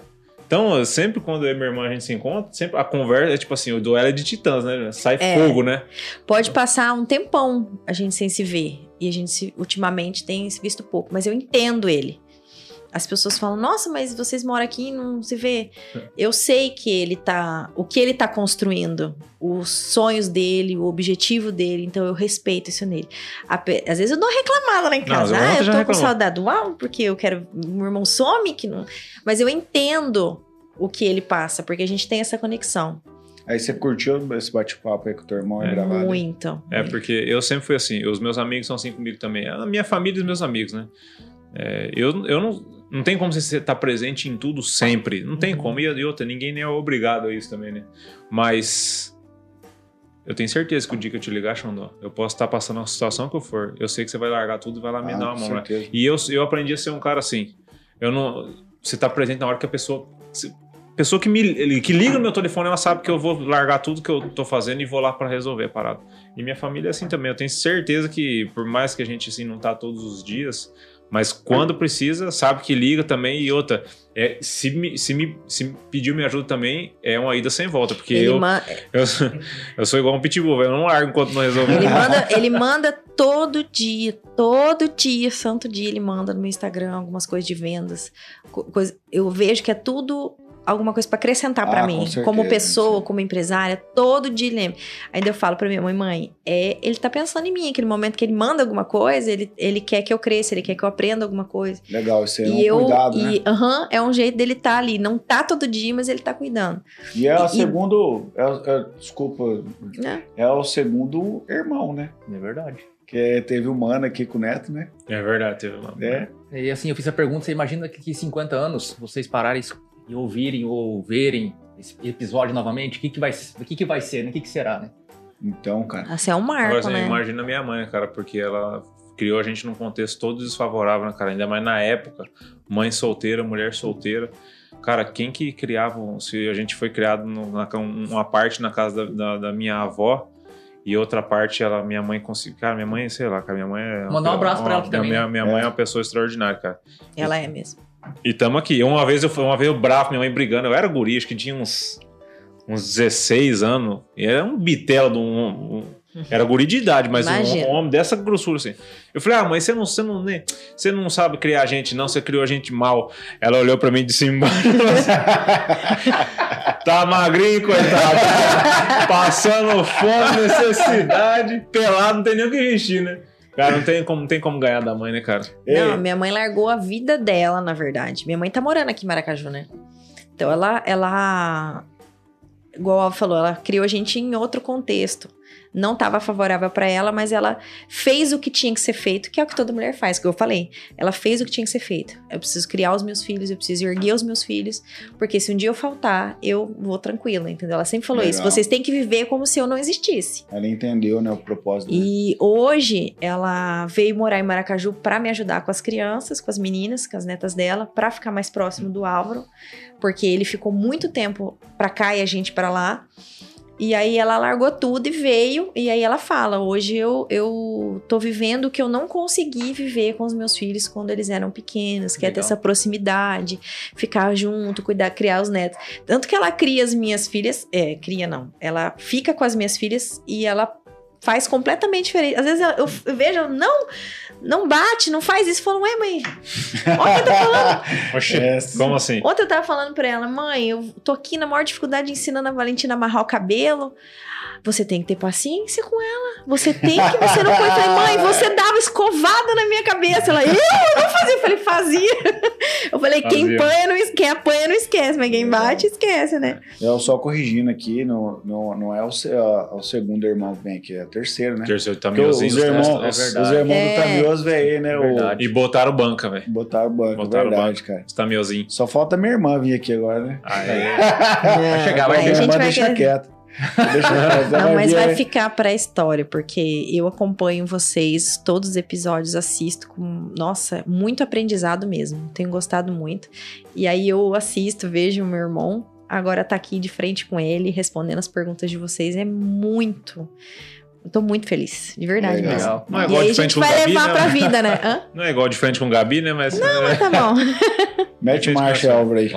Mas, Ju, é, a gente tem a última pergunta do café. Hum. Que alguns têm medo, alguns não. Eu já, já não sei mais se o povo tem medo, não tem. O Elton. O eu- povo tá se preparando. Aí o povo falou que é a braba, o Elton destrinchou, velho, moeu. Eu falei, aí eu não sei mais se é a braba, se não é mais. Acho que o povo já tá perdendo o medo. da- É dessa- porque a gente já se prepara pra, só pra ela, né? É porque o povo tá assistindo, né, velho? No começo o povo não assistia. É, tá, tá quase batendo um milhão de seguidores. O povo tá, o povo, É, o povo tá assistindo, né, velho? Tá Então, andando assim, ali, ó. Aí tá isso aqui, ó. Falta. Por um beijo, uma pulga. Então, ela é a brava e é a reveladora porque a gente gosta de saber dessa pergunta. A gente gosta de entender e a gente quer que as pessoas em casa elas reflitam sobre isso. Elas reflitam sobre a essência da pessoa. Porque a pessoa veio aqui, falou do trabalho, falou da vida tal, não sei o quê. E a gente, eu gosto também de saber como a pessoa se enxerga, né? Como você se vê. É muito bacana, né? Porque às vezes eu te enxergo de um jeito e você fala assim, não, eu, eu não sou isso aí. Eu sempre falo pro pessoal lá no escritório lá, eu falo, bicho, faz tal coisa, tal coisa, faz assim. Não, não consigo, velho. Eu só quero uma coisa de você. Eu queria que você se enxergasse como eu te enxergo. Cara, parece que muda a parada, né? Mas como que você me enxerga? Não, eu- al- alguém um dia me enxergou do jeito que eu não me enxergava. Então, quando a gente dá a nossa reflexão sobre nós mesmos, é diferente, cara. Por isso que essa pergunta é tão legal. Eu acho legal. Então, sem mais delongas, né, Xandó? Xandó veio de um, de um. Que rapaz. Não, cara. 14 horas de trabalho, rodou 500 quilômetros hoje. Tá Esse fardado cara- de central serviço aqui hoje, presente no café. Isso que Por o causa cara, do propósito. o cara faca na propósito. caveira, né, mano? Ju, a pergunta final e a mais legal, que é, todo mundo quer saber, eu acredito que todo mundo quer saber ela. É, quem é Júlia Lanza? É difícil mesmo. Uma coisa é você treinar em casa, outra coisa é a hora que ele pergunta aqui, né? A Júlia é uma mulher. é, eu tenho 37 anos. Sou esposa do Fernando Espinosa, dono de um lava-jato aqui em Maracaju. Que me apoia, que é o meu companheiro de vida. Sou mãe de duas filhas lindas que eu amo muito. Eu tenho uma jornada hum, difícil, que eu não foi assim muito difícil, mas de muito aprendizado até aqui. E eu me tornei menina, de menina para mulher muito rápido, porque a circunstância da vida me trouxe essa maturidade rápida. E eu sou uma pessoa, eu me vejo como uma pessoa assim, é, não guerreira, que é muito de praxe, né? É, eu todos os dias eu levanto com um propósito, que é cuidar da minha família, cuidar do meu trabalho, resolver os problemas dos meus clientes, que a gente já acorda com esse propósito mesmo. Ser uma boa mãe, uma boa esposa. Eu me vejo como uma pessoa. Eu tenho uma qualidade que eu gosto muito. eu Não sei se posso falar das minhas Claro, qualidades, vou falar. Eu, eu sou uma pessoa que eu tenho um- uma capacidade de perdoar muito fácil. E eu admiro isso em mim. Eu tenho uma capacidade de perdão, uma capacidade de enxergar o que as pessoas têm de bom. E eu acho isso. Eu, eu admiro isso em mim. É difícil da gente falar uma qualidade, é, porque as pessoas, né? tenho essa dificuldade de falar de qualidade, mas eu falo isso de mim. Eu tenho essa facilidade de ver o lado bom das pessoas. Eu gosto de ser assim. É... O que mais que eu posso responder? É difícil essa pergunta. É difícil. Eu tô em constante transformação. Eu tenho muitos sonhos, muitos objetivos. Eu não cheguei ainda onde eu quero chegar no meu profissional. Eu tô ainda caminhando, tenho muito a aprender. E eu quero eu quero criar assim um um ambiente gostoso para minha família, para as minhas filhas. Então eu tenho esses sonhos, esses objetivos que eu quero alcançar. E é isso. É isso aí. Legal, hein? É bastante coisa, né, pra uma pessoa do seu tamanho, né? Então, você acha? Cabe bastante com a dedo do C. Então. Falei, ah, eu vou, vou deixar fluir, vou. É isso aí. É isso aí. É isso Netão, aí. considerações finais aí do F. Se você quer deixar um legado, deixar algo pra sua família, compre uma cortina. você vai criar um ambiente propício pra sua família. Isso pra isso. Você É. conseguiu, você se vendeu muito bem aqui hoje, viu? E no final foi melhor ainda. Tanto é que foi quebrança de contrato hoje, porque nós fizemos propaganda que ela que colocou essa, essa cortina Pois aqui. é. É. É a primeira vez que acontece isso, quebrança de contrato. ó. Tem que ver com a Então. produção aqui, ó. Tem que Se refazer. vai ter multa ou não, Tem que produção. rever. não, não, não tem nada especificado. Tem que rever.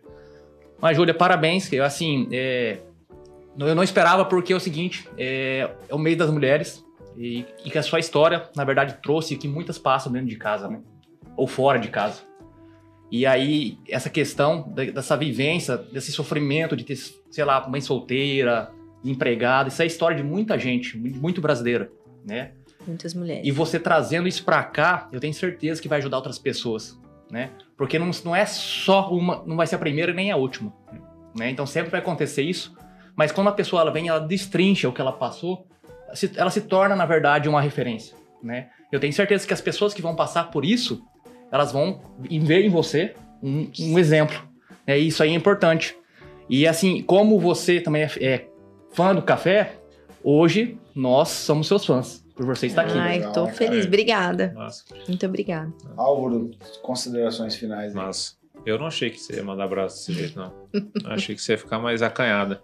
Faz tanto tempo que você não fica soltinha, né? Então, Hoje, aproveitou. de- Hoje é só o lazer, né? hoje é meu lazer. Eu tô curtindo muito. Você tá passeando Não, aqui. Tô passeando. Mas pra mim, passou isso é um pra- lazer. Passando aqui. É, eu gostei demais. Foi mandou brasa. E mandou a real, que é o mais importante, ao meu ver. Mandou a real mesmo. Ah, eu. Cara, é, é, como eu disse, né? Tem a minha mentora lá em casa, conversei com a Aline. Pô, cara, eu acho assim que é a pessoa mais indicada hoje pra vocês levar lá, bater um papo, porque você trouxe pra nós uma história real. De pessoas reais que, que vivem o dia a dia de verdade. Não é aquela cara bonitinha no Instagram, entendeu? É, falou que é lutar com o anjo de manhã cedo, pra pôr a roupa nas crianças, É, é, exatamente. é preparar a galera para cada um seguir o seu destino durante o dia, é estar lá no, no, no trabalho dando o seu melhor para o seu cliente, mas também não esquecendo de ter essa conexão com a casa, como que vai ser o almoço, Exato. e, e, estando também antenado no marido tal. Então, para mim, cara, eu já te admirava já como pessoa, né? É, nós lá em casa. E hoje, conhecendo um pouco mais da sua história, a gente, poxa, sou teu fã, cara. Obrigada. Porque é, é, mostrou que se a pessoa colocar fé e, e, e pôr em prática, não tem como dar errado. Já deu certo, entendeu? E o grande diferencial hoje é que tudo já deu certo na sua cabeça. Você só colocou em prática. Então, por isso eu, eu sou teu fã, cara. É, realmente, a gente não sai daqui do jeito que entra, né? Eu aprendi muito também, porque quando a gente fala da gente e a gente conta a nossa história, parece que a gente também tá aprendendo. Nossa, como que eu passei por isso? Como que eu cheguei até aqui? Olha que bacana. E você nunca se contou essa história, não tem como. Não, É. é. Aí a gente contando, você vê como você chegou. Nossa, como eu cheguei até aqui, que bacana. E aí, você curtiu? Não é à toa que tem um livro aí que fala que Muito, né? a gente tem que trazer à memória aquilo que nos dá esperança, né? Verdade. Às vezes aquilo que não, não deu certo hoje, não deu certo porque a gente não puxa lá atrás o que a gente já passou. Às vezes a gente já venceu coisa muito mais difícil. Só que chega na hora ali você dá uma travada, né? E a Bíblia fala que a gente tem que trazer à memória aquilo que nos dá esperança. O que, que nos dá esperança? As, as lutas que a gente já venceu lá atrás. Não é pelo tamanho da proporção. a coragem, ela sempre. Não sei se tem medidas de coragem, mas na, na minha visão, a coragem, ela é. A coragem é nada mais do que você não parar para pensar nela. Aí a Júlia falou assim que eu, eu, no começo ela falou que eu ensino ela sobre negócio de, ah, não, vai, vai com medo mesmo. Você acha que uma pessoa dessa teve medo de alguma coisa um dia? Não, depois de eu dirigir sem saber. Você sabe, sei. Vou, vou. É. Hoje é. eu tinha perguntado se curtiu o episódio e tal. É, foi natural para você? Como foi? Muito, curti muito. Confesso que no começo eu fiquei um pouco apreensiva, porque a gente fica um pouco com medo. Não apareceu. Não apareceu? Ai, que bom. Zero. Porque eu vim de lá aqui e eu pedi para Deus. Falei, Deus, é, vai ter, vai ser focado nas mulheres. Então, o Senhor me usa. Se for para tocar no coração de alguma mulher, no coração de alguém que precisa ouvir alguma coisa, Senhor, coloca as palavras na minha boca. Legal. E me conduz. Me ajuda e, ali. Pegando esse gancho, então, que manda um recado aí para as mulheres aí no Dia das Mulheres aí que passou, tal. Manda. De mulher para mulher. De mulher para mulher. é. o meu recado é que não desista. É igual o Alvo falou, tenha coragem. Se tiver com medo, vai com medo, enfrenta. Você tem. Quem não tiver filho, que não tiver filho, enfrenta. Vai em frente. Nós temos o poder, a gente tem essa, essa capacidade de ser multitarefa. A gente tem, igual o Thiago ainda falou para mim hoje, ele deu um exemplo ali. Ele falou: Eu, quando eu cuido do meu filho, eu cuido só do meu filho, eu não consigo fazer mais nada.